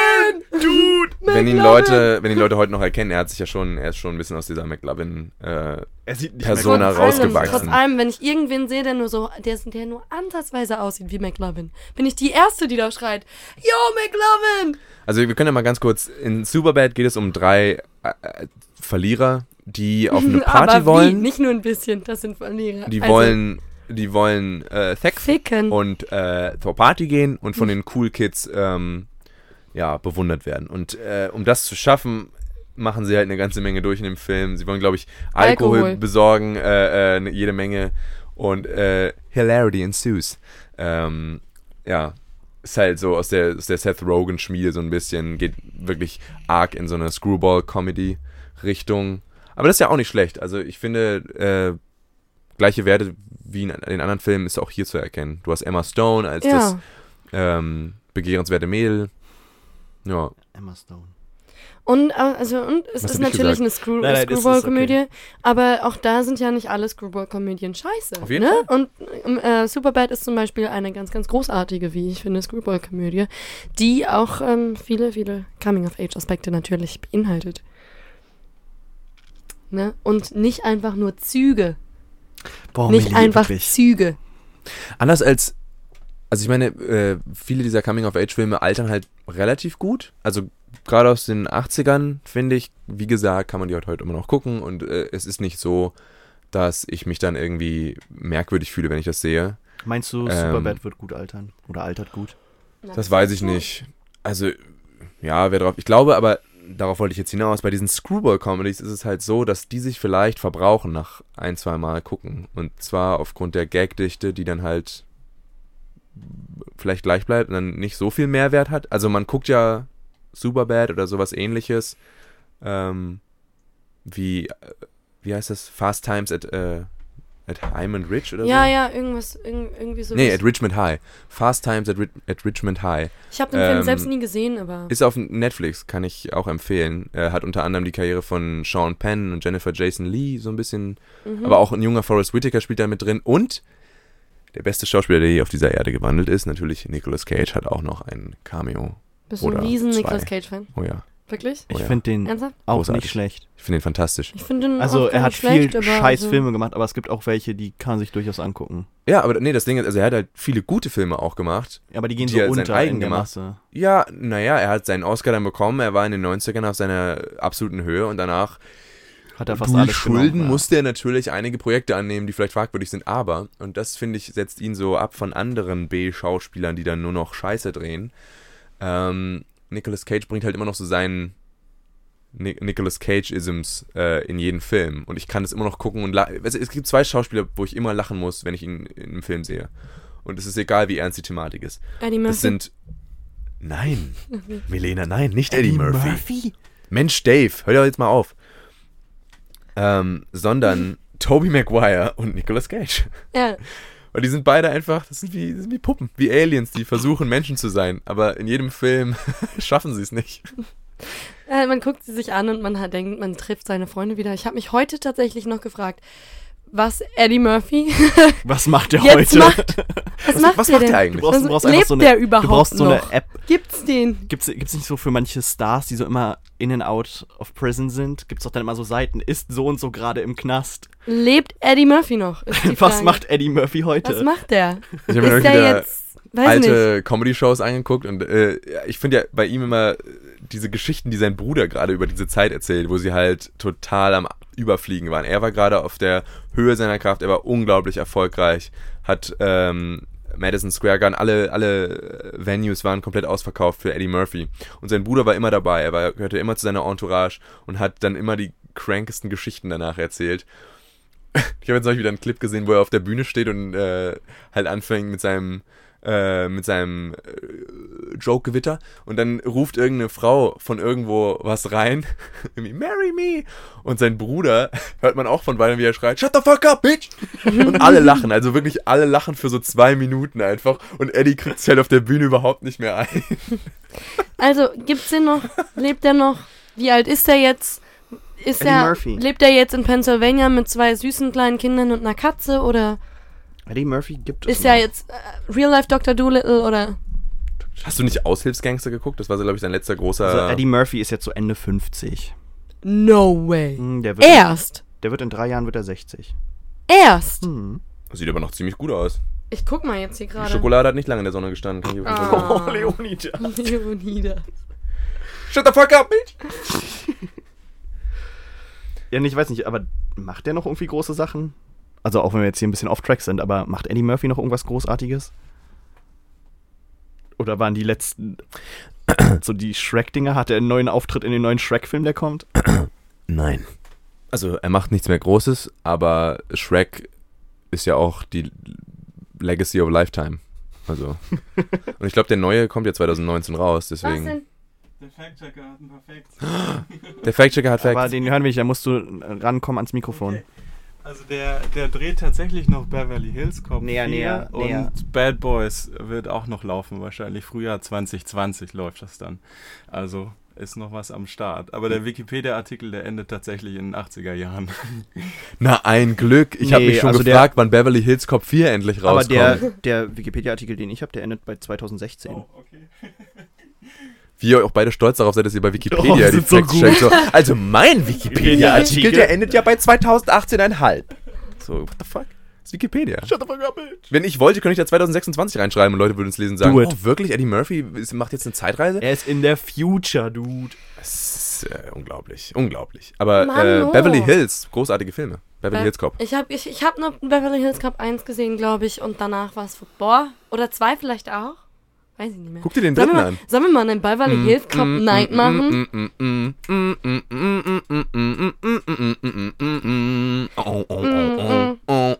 Und alles rausgeschnitten wegen Copyright. Oh, stimmt, hast recht. Dann machen wir unser Cover. Ich löse den Fall, auf jeden Fall. Axel Foley. Ich, hab, ich finde großartig, die, haben, die zeigen ihn alle drei Monate äh, gefühlt auf Kabel 1, alle drei Filme. Ja? Und die deutsche Synchro ist halt wirklich gut. Ich finde, Eddie Ich Murphy hat eine fantastische Synchronisation im Deutschen ähm, erfahren. Und äh, die Filme habe ich halt früher, ich finde die zum Brüllen komisch, die sind super lustig. Und halt trotzdem gute Krimis.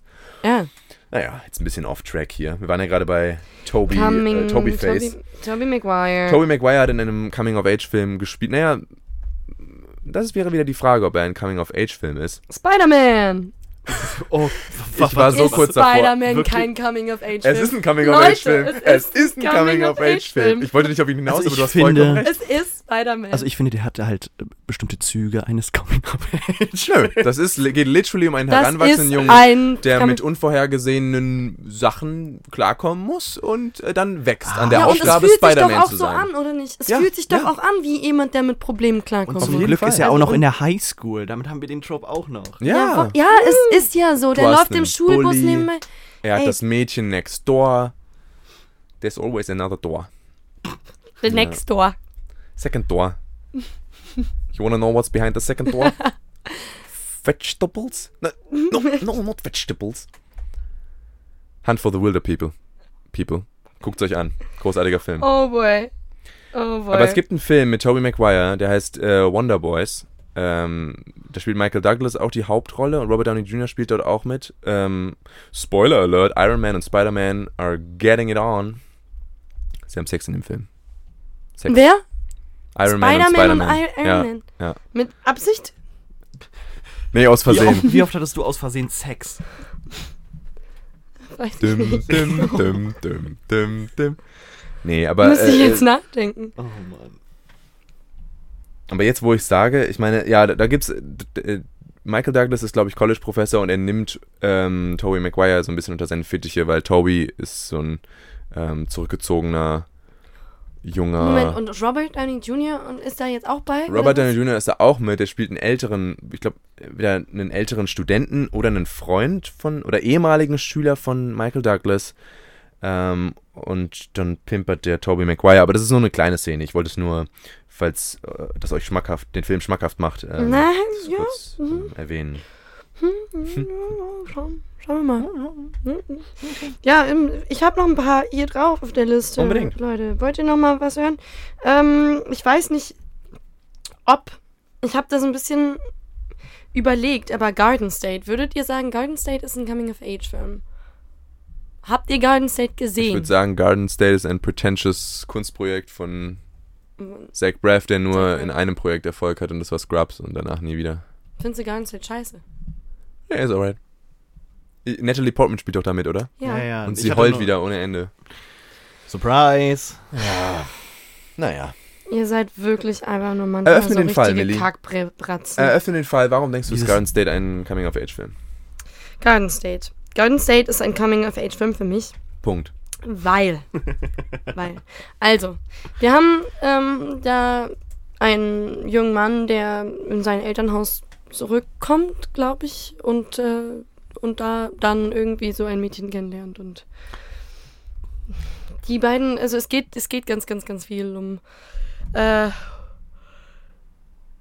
ich weiß nicht, wie ich das jetzt hier am, am, am, liebsten, am liebsten sagen möchte. Ich finde, wir sollten den, den Film wechseln. Ich habe da mit Sebastian schon drüber geredet. Sebastian meinte, vielleicht ist es ein Coming-of-Age-Film, vielleicht auch nicht. Na, ich würde dir insofern Ähm, zustimmen, als dass. Ich finde, das Feeling eines Coming-of-Age-Films kommt für mich sehr gut raus. Vielleicht ist es auch einfach durch die Musik, die ich dort, die ich dort mitbekomme und ähm, durch so ein. Wir können ja unsere Checkliste durchgehen, ist ja in der Highschool. Nee. Verloren. Spielt er in den 80ern? Nee. Ja, Verloren. und damit äh, ist er durch. Äh, danke, Ladies and Gentlemen. Das war Garden State. Okay, weiter. Ähm, Ich habe jetzt einen, der noch ganz klar ein Coming-of-Age-Film ist. Und zwar ähm, zum Beispiel Adventureland. Adventureland. Gesehen mit anyone? Jesse Eisenberg. Jesse Eisenberg, Kristen Stewart.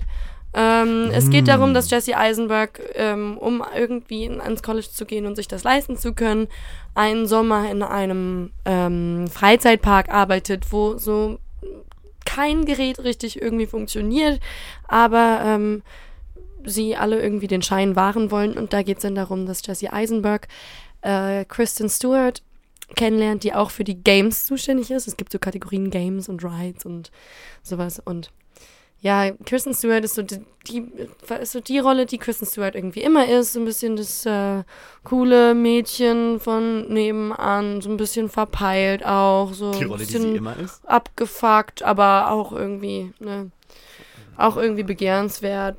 Auf eine ganz, ganz seltsame Art und Weise, die niemandem so richtig, äh, so richtig, also, die nicht so richtig nachvollziehbar ist, aber irgendwie ist sie doch ganz cool. Und ähm, ja, es geht einfach darum, wie, ähm, wie beide ähm, auf unterschiedliche Arten und Weisen wachsen und mit der Welt und sich besser zurechtkommen vielleicht. Ich habe den Film nicht gesehen. Sind Sie, ähm, ist das, er arbeitet nur zeitweise dort, ne? Einen Sommer lang oder, oder wie? Aber das? also es geht im Prinzip, also im, im Fokus steht der Sommer, den er dort arbeitet. Okay, ja, das ist ja auch häufig so ein, so ein Thema, dass so, ein, so für so einen gewählten Ja. Zeitraum jemand irgendwo anders hingeht und dort, Dort dann er dann Erfahrung, Veränderung, lebensverändernde ja. Erfahrungen macht. Okay, ja, doch, das, das, das würde dann schon Es eher da reinfallen. ein, es ist ein Coming-of-Age-Film auf jeden Fall. Nicht nur, weil die Protagonisten sehr nah am Teenageralter dran sind, also vielleicht sind sie 18 so, aber älter nicht. Ähm, und außerdem werden eben, werden eben Themen verhandelt wie Verlustängste und ähm, Akzeptanz und Selbstbestimmung und so weiter und so fort. Ja, geht ran halt, du dumme Fotze. Sorry. Pardon, ich werde hier gerade äh, angerufen. Hallo? Kristen Stewart? oh Hallo. Mensch, so lange nicht gehört. Du, würdest du sagen, dass Adventureland ein Coming-of-Age-Film ist? Was? Nein, ich, nein, nein, ich will nicht wissen, wie. Okay, nein, ich leg jetzt auf. Ich bin gerade bei einem Podcast. Äh, sie sagt, du hast recht, Milena. Ich danke dir. Sie lässt schöne Grüße ausrichten, aber sie meint, das ist Olga. was? Nein, das war Kristen Stewart und sie meinte, dass, ähm, dass der Film Into the Wild vielleicht auch in diese Ja, den Kategorie habe ich noch auf fällt. der Liste. Dort spielt sie nämlich auch äh, eine Again. Bekanntschaft, die jemand macht, ein junger Aussteiger, der ähm, aus der Gesellschaft austreten möchte. Er möchte into the wild ziehen und dort dann sein asketisches Leben führen. Und den fand ich sehr interessant, äh, ähm, weil er einfach einen Standpunkt, also er zeigt äh, ähm, einen Mensch, äh, den man häufig, also mit dem man häufiger nicht so in Kontakt tritt. Es gibt ja solche Leute, die solche Aussteiger, die ihre Kreditkarte dann ne, zerschneiden und dann einfach ins Blaue reinziehen. Und irgendwie, das, das fand ich, das fand ich sehr cool. Das beruht auf einem autobiografischen Buch, glaube ich. Äh, teilweise. Teil, natürlich. also er hat, teilweise. er hat einen Er Teil ist halt nicht geschrieben. gestorben, ne? Oder ist er gestorben? Natürlich ist er Er gestorben. ist gestorben. Es Er ist, ist genau, gestorben. es ist genau passiert. Es ist, jemand hat dann die Biografie quasi über ihn geschrieben. Spoiler. Ja. Ähm, und ja, der hat sich selbst vergiftet, weil er, obwohl ja, er so, weil er da so obwohl, nee, obwohl er halt so schlau hat. war, obwohl er so schlau war und er kam ja top of the class irgendwie Harvard, ne, Jura studiert und sonst was. er alles- die richtigen. Alles war für ihn geregelt und er sagt, wisst ihr was, ich habe einfach keinen Bock mehr drauf. Ich gehe jetzt nach Alaska für und äh, lebt da und er hat die Bücher halt irgendwie nur überflogen, weil er so voll der Überflieger immer war und hat sich dann ja, das war sorry. Und dann hat er sich halt im Endeffekt selber vergiftet und verreckt da elendig und da, Ja, ich habe den Film gesehen. Ich finde das halt sehr, weil das ist ja auch dieser Teil des Hochmuts, der da mit, mit, mit einspielt. Weil Ja. er, er macht ja auf dem, eigentlich ist er einfach nur unzufrieden mit diesem, mit diesem Leben, was er führt, wo ihm alles in den Arsch geschoben wird und er, er weiß, dass er eigentlich zu viel fähig ist, aber er möchte dann irgendwie da aussteigen, ich entscheidet glaube, dann es für sich sein selber. Leben. Ich glaube, es ist eher die Gesellschaft, was ihn nervt und die Leute und dass alles so shiny and polished Also ist. das passt auf jeden Fall zu Teenagerfilmen.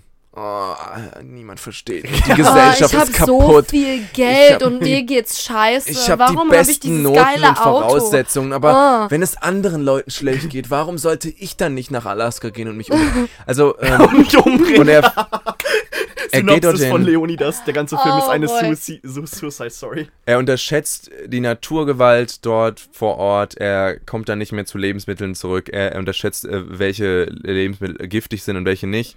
Ähm, Lebensmittel. Lebensmittel, die giftig sind. Good shit. Ähm, naja, aber was ich daran so interessant fand, ist, dass er ja auf dem Weg dorthin diese Bekanntschaft macht, Kristen Stewart. Und Zum er lebt auf diesem, äh, auf diesem, auf diesem Camping ähm, Ground mit ganz vielen anderen Leuten und er erfährt zum ersten Mal sowas wie Zugehörigkeit und auch Freude und Liebe und all das. Den ganzen Kladderadatsch. Aber er entscheidet sich danach dennoch, obwohl er schon, obwohl ihm angeboten wurde, bleib doch bei uns. Ähm, hier hast du dieses Aussteigerleben, aber du bist, gehörst trotzdem zu einer Community und das ist wichtig für, den, für das soziale Tier, dass, dass, dass der Mensch nun mal ist. Aber er sagt, ähm, Nö. nee, ich mache den extra Schritt und bring mich in Alaska um. Also, ähm, und das ist ja das eigentlich um. Tragische an diesem, I'll an take it all the way. sehr arroganten Charakter irgendwo. Also, dass er sich, ja, dass er denkt, er, er kann das alles schaffen. Ja, ich finde den Film auch ähm, wirklich sehr schön anzusehen. Ich finde, dass ähm, der eine, das, also ich finde die letzten, die letzte Sequenz ganz großartig und ich finde die auch sehr inspirierend. Was mich aber manchmal so ein bisschen nervt, ist dieses absolute Pseudo philosophische hier wir gehen noch einen Schritt weiter und dann sehen wir was auf der anderen auf der anderen Seite der Mauer ist da ist das Gras immer so und so und so irgendwie weiß ich nicht ich guck mir den ich habe mir den Film angeschaut ich fand den schön ich würde ihn mir kein zweites Mal anschauen und das ist bei anderen Coming of Age Filmen eben so da scheiden sich aber auch die Geister und ich weiß dass viele Leute den sich Ich gerne anschauen wollen Ich kann es verstehen. Äh, Ich was auch. ich total Also- cool fand, ist der Soundtrack dabei. ne, Ja. Von Eddie Vedder. ja der ist Der großartig. ist super. Aber es ist halt, der Film macht einen halt auch irgendwie traurig. Also mich zum Beispiel. Ich habe den, glaube ich, ein, zwei Mal gesehen.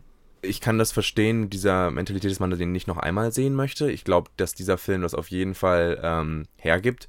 Äh, aber, wenn auch schon nur für die Ästhetik, aber ähm, ich war danach, auch Tage danach, habe ich mich noch mit diesem Film äh, auseinandergesetzt und der ging mir nicht aus dem Kopf und da wusste ich dann so, boah, das ist wirklich ein Film, das kann halt Film auch, die dann so lange im, im Kopf Ja, irgendwie natürlich. rumgeistern und du, du überschlägst nochmal, was da alles passiert ist. Ich habe dann auch nachgelesen, weil mich das so mitgenommen hat, irgendwie, was diesem Typen passiert ist. Was er sich ja, er hat ja sein eigenes Verderben eigentlich, ähm, Hier, ich habe da gerade das, let- das letzte Bild gefunden, was von ihm gibt, was er selber von sich gemacht hat an diesem Bus, wo er dann. ja.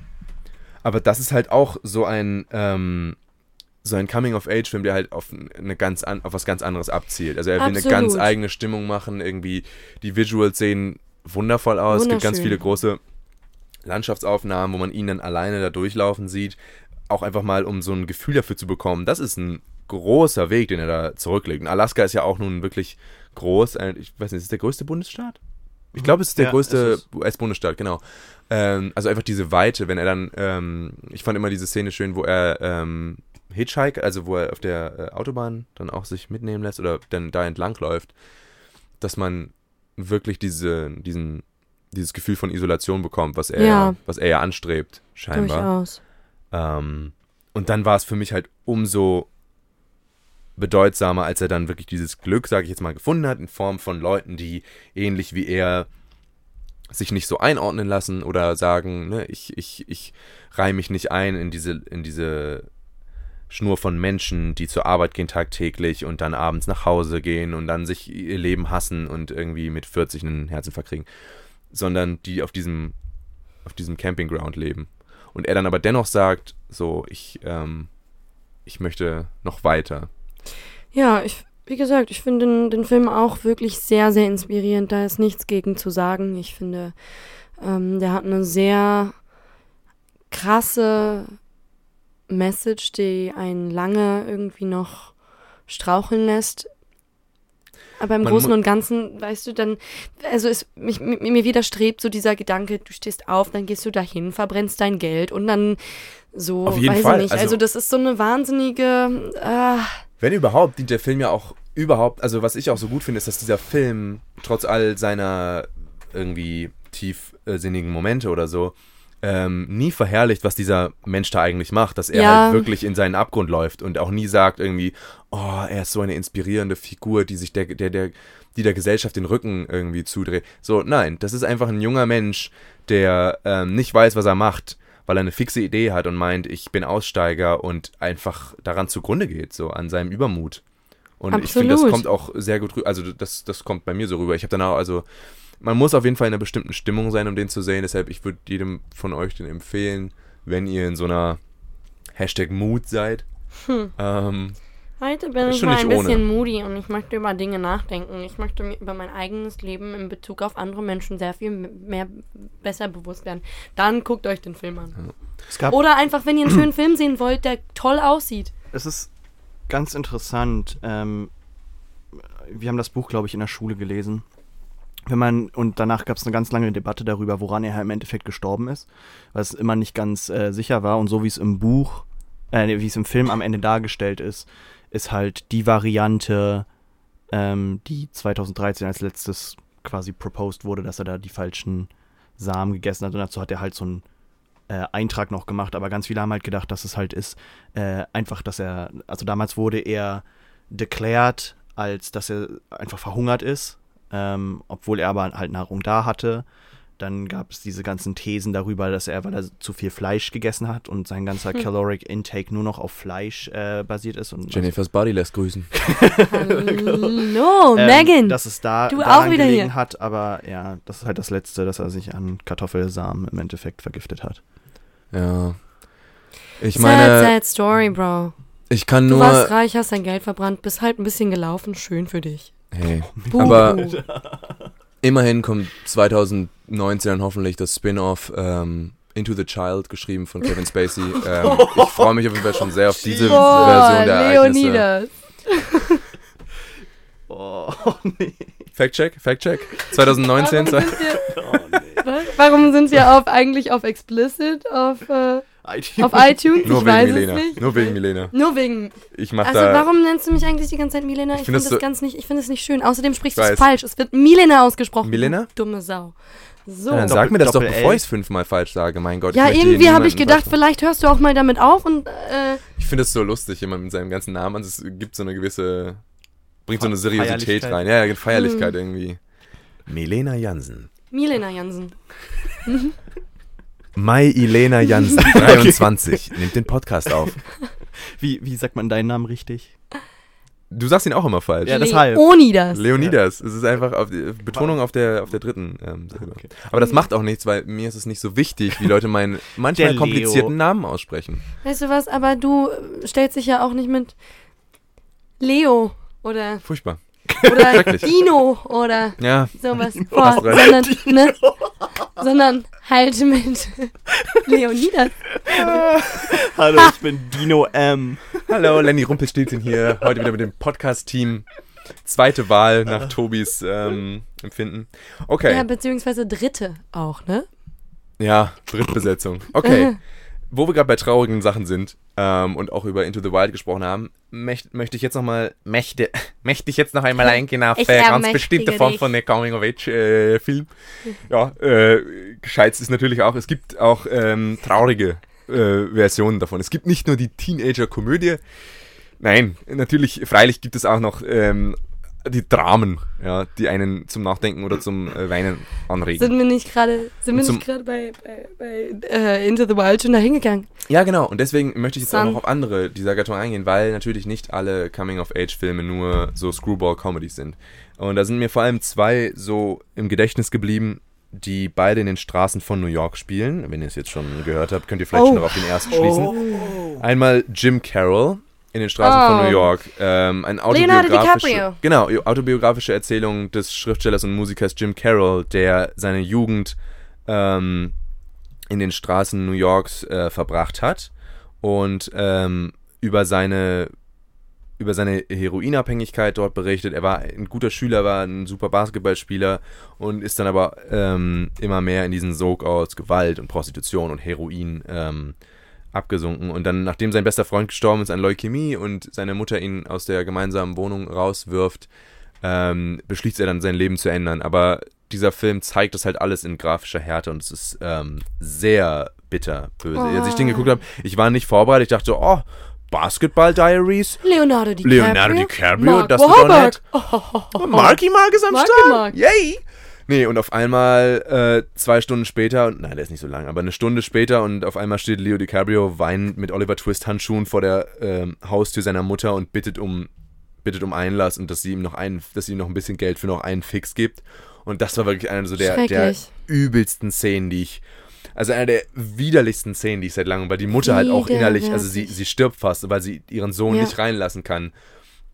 Weil sie sagt, äh, er hat das verwirkt, ihr Vertrauen und so, und ihn dann quasi wieder auf die Straße schickt. Und das war wirklich, als er dann da ein, zwei, drei, vier Männer in, äh, in einer Bahnhofstoilette dann irgendwie Mhm. befriedigt, das, nee, das ist wirklich richtig, richtig widerlich. Es ist wirklich, wirklich etwas, was ganz, ganz tief an die Substanz gibt, geht. Und Leonardo DiCaprio spielt es auch wie kein zweiter.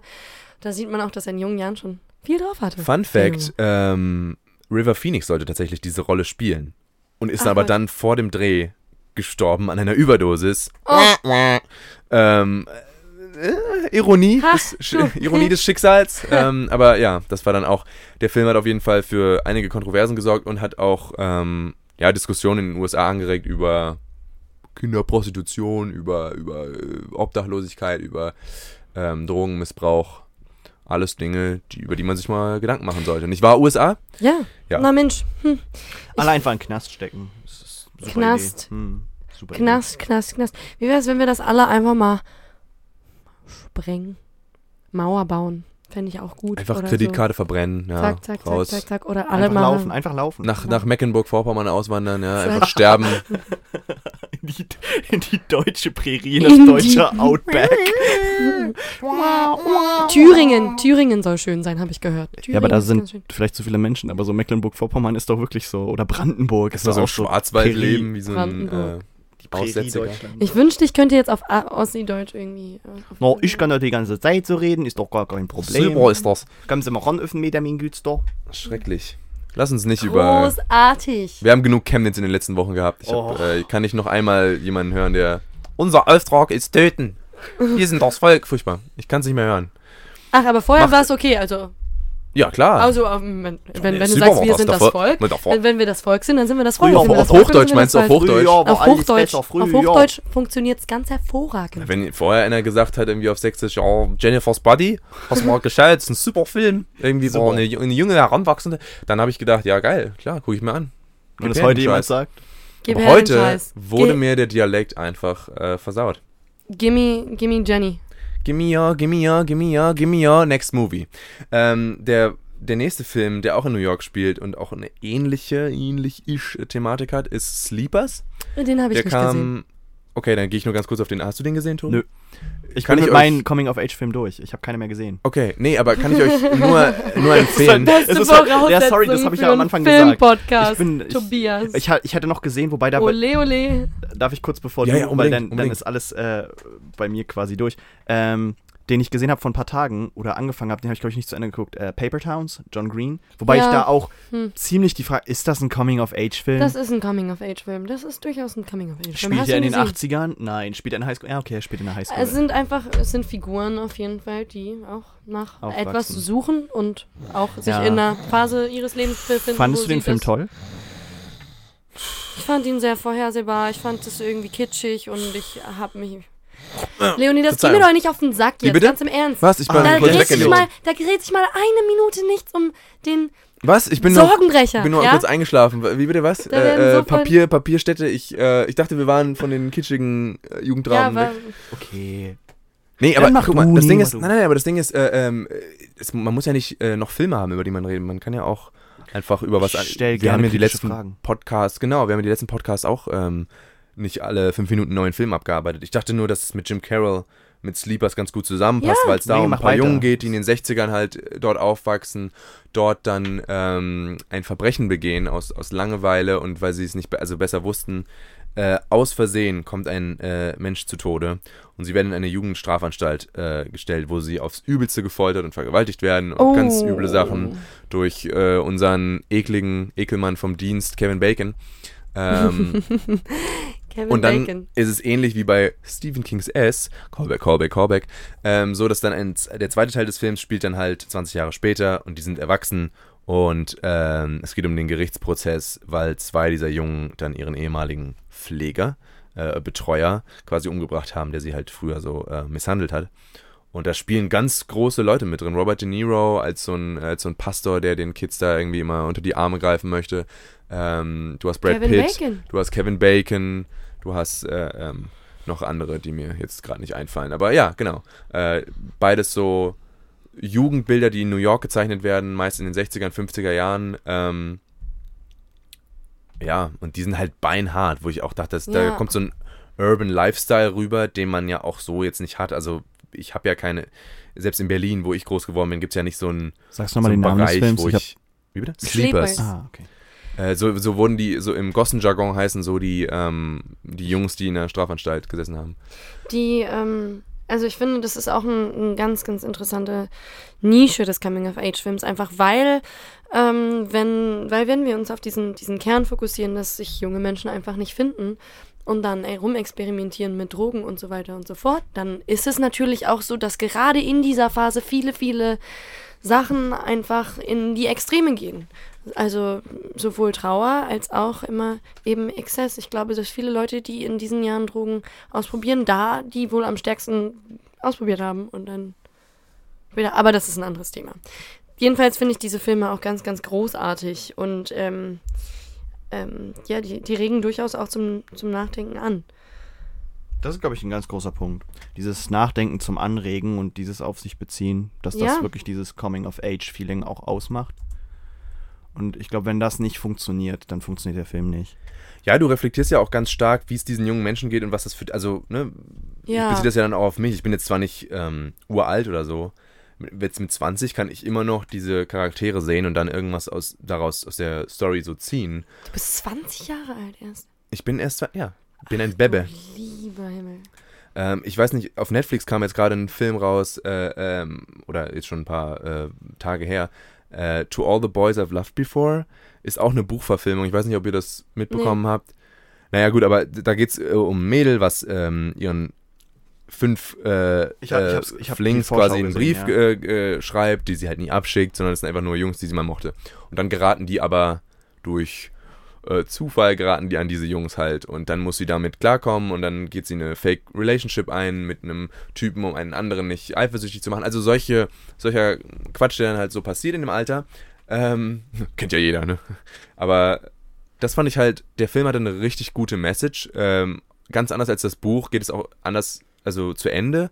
Ähm, und im Endeffekt sagt es aus, dass du, dass du, wenn du irgendwelche Gefühle hast, die auch irgendwie verba- verbalisieren solltest und auch deine Ja. Gefühle teilen solltest und nicht nur zu Hause sitzt und in einer Fantasy-Welt lebst oder ne, sie liest ganz viele Romanzen, Romanzenbücher äh, und schreibt dann halt diese Briefe, anstatt mit den Jungen zu reden. Ja, Ähm, das soll jetzt nicht heißen, oh, wenn du verliebt bist, dann sagst du es der Person. Nein, das meine ich nicht. Aber weil sie wirklich alle Konflikte und alle Eindrücke so für sich behält, dass Leute sie nicht einschätzen können und deswegen äh, geht ihr ganz viel verloren. Und das wird, lockert sich im Verlauf des Films auf und die Message, die am Ende rüberkommt für mich, ist dann, ähm, teil das Leuten mit, wie du dich fühlst. Leb nicht dein, in deiner Bubble, sondern äh, sag, was du denkst und wie du dich fühlst, weil dann können andere darauf eingehen und dann funktioniert ein Miteinander viel besser. Und das ist etwas, was ich in meinem Heranwachsen auf jeden Fall gelernt habe und heute auch immer noch ähm, so verfolge. Also so Kommunikation, das ist ja immer so ein Klischee, dass das in einer Beziehung auch so wichtig ist, aber ich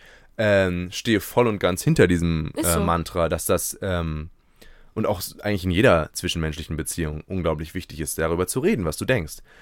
Ähm, so Ja. ist es. Und- ja. Ich finde, das ist ein interessanter Plot, weil es ja in den, also in, nicht in den meisten, aber weil es ja durchaus auch viele, viele Coming-of-Age-Filme gibt, wo die Prämisse ganz, ganz andersrum ist, dass die Leute die ganze Zeit, also dass du Teenager hast, die die ganze Zeit nichts anderes machen, als darüber zu reden, wie es denen gerade geht, wie scheiße es ist, ob da nicht und so weiter und so fort.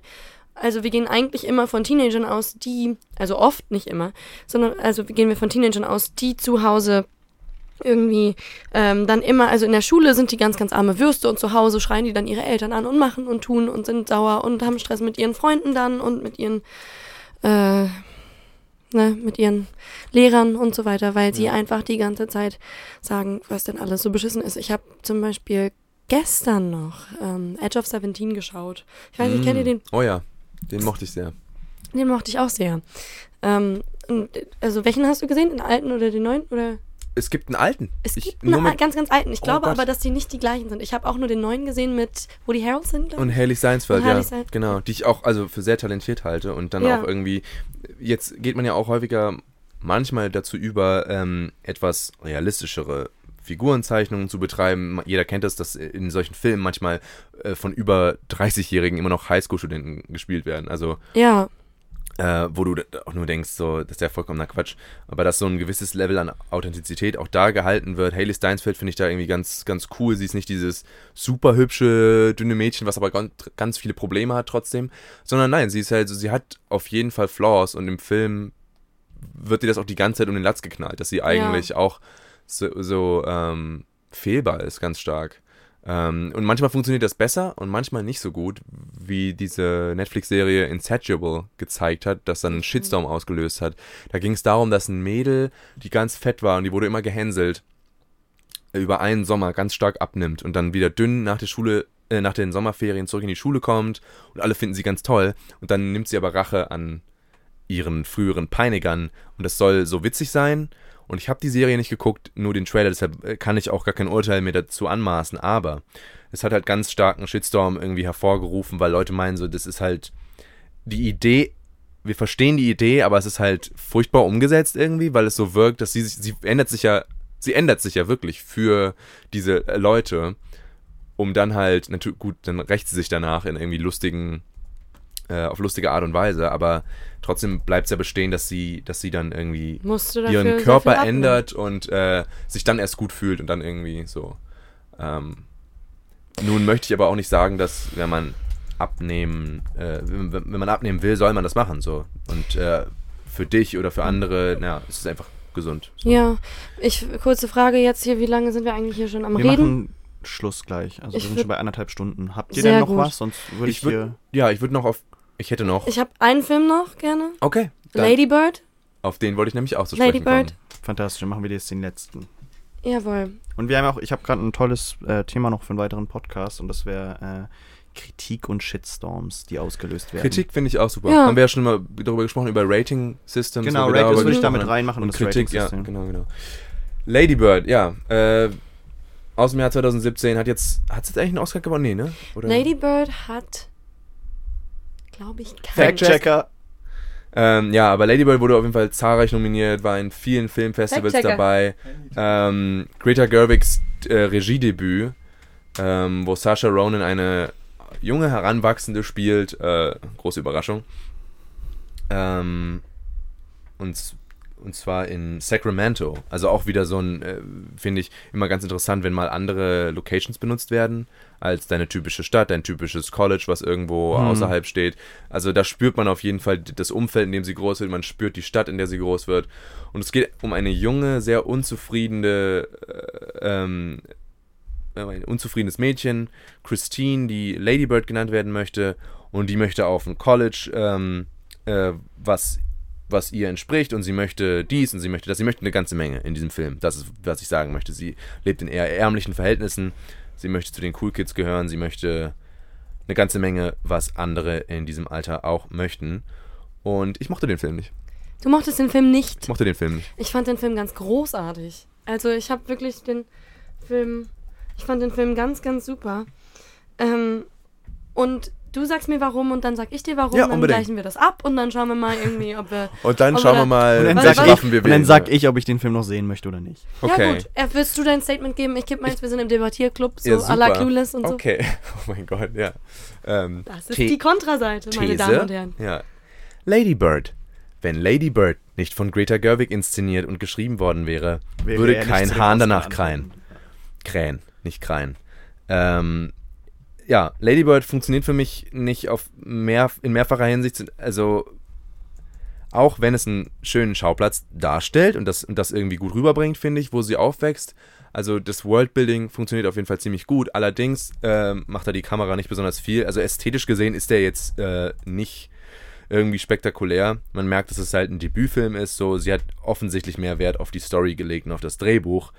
Ähm, und es geht halt um dieses Mädchen, was in der Neuzeit, was ja auch selten genug ist, jetzt halt äh, einen Collegeplatz haben möchte und äh, irgendwie unzufrieden ist. Und äh, ich finde, dass sie halt unausstehlich war, was schon immer nicht so ein gutes Zeichen ist für, für den Film, wenn eine Protagonistin ähm, unausstehlich ist. Ich fand sie furchtbar. Ich habe es mit meiner Freundin geguckt, sie, sie fand, wir fanden das beide irgendwie zum Teil unaushaltbar. Jetzt möchte ich aber dazu sagen, Protagonisten müssen nicht immer irgendwie super gemocht werden. Ich finde, es macht auch sehr viel Spaß, einen Protagonisten zu sehen, den du hast, aber wenn er irgendwie gut geschrieben ist. Ähm, ohne jetzt stark auf Spoiler eingehen zu wollen, finde ich aber, dass Lady Bird so ein, wo wir gerade über die Message gesprochen haben, äh, so ein Verhalten an den Tag legt, was einfach nur ähm, also was nicht schön ist und was man ihr auch, finde ich, vorhalten könnte, was im Film aber nicht so häufig passiert.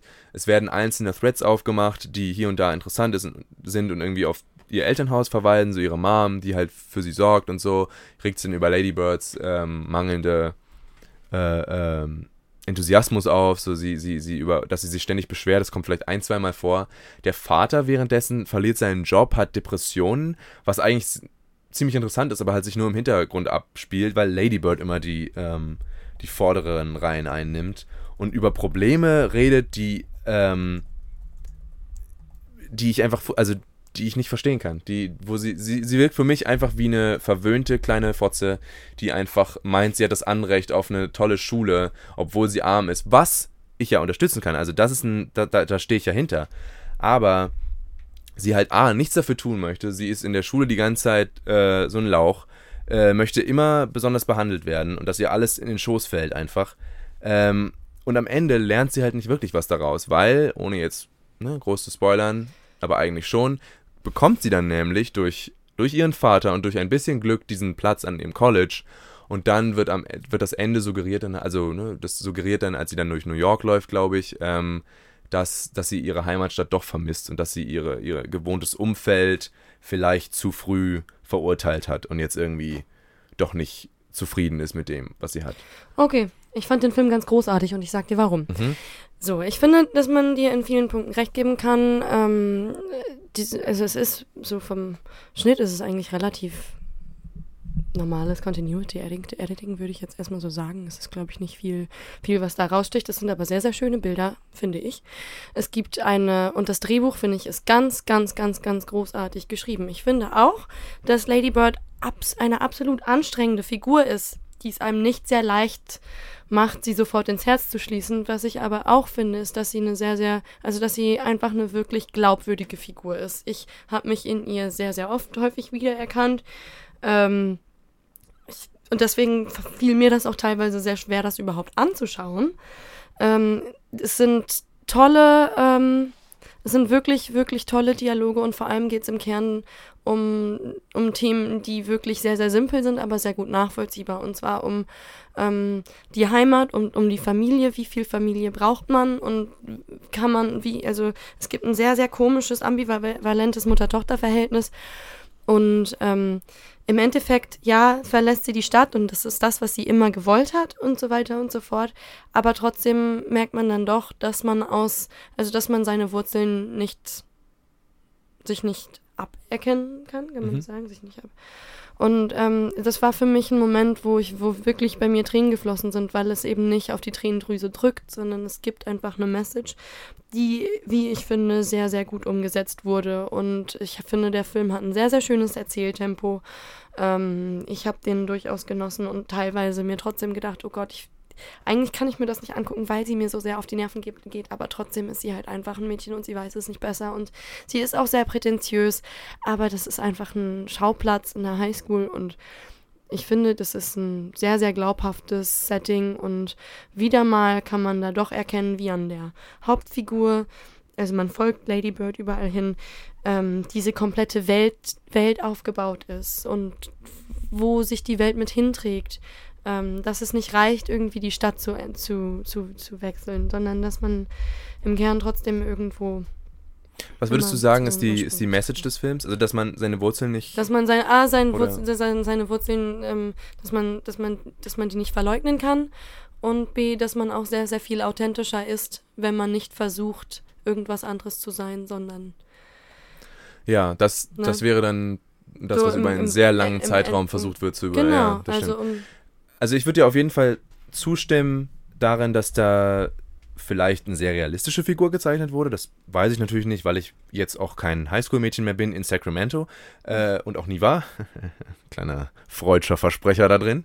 ähm, und äh, ja, aber das, das Mutter-Tochter-Verhältnis finde ich auch irgendwie sehr gut, ähm, dass die da beide so aneinander vorbeireden, irgendwie ständig. Ähm, das Erzähltempo, ich finde, das hatte, das Pacing war manchmal so merkwürdig. Ich hatte Teile äh, in der Mitte des Films, wo ich dachte, das, das treibt absolut nichts voran. Man sieht einfach nur von äh, Lady Birds Shenanigans irgendwie mehr, aber sie wächst nicht daran, äh, wo wir ja gerade auch bei Veränderungen des Charakters waren.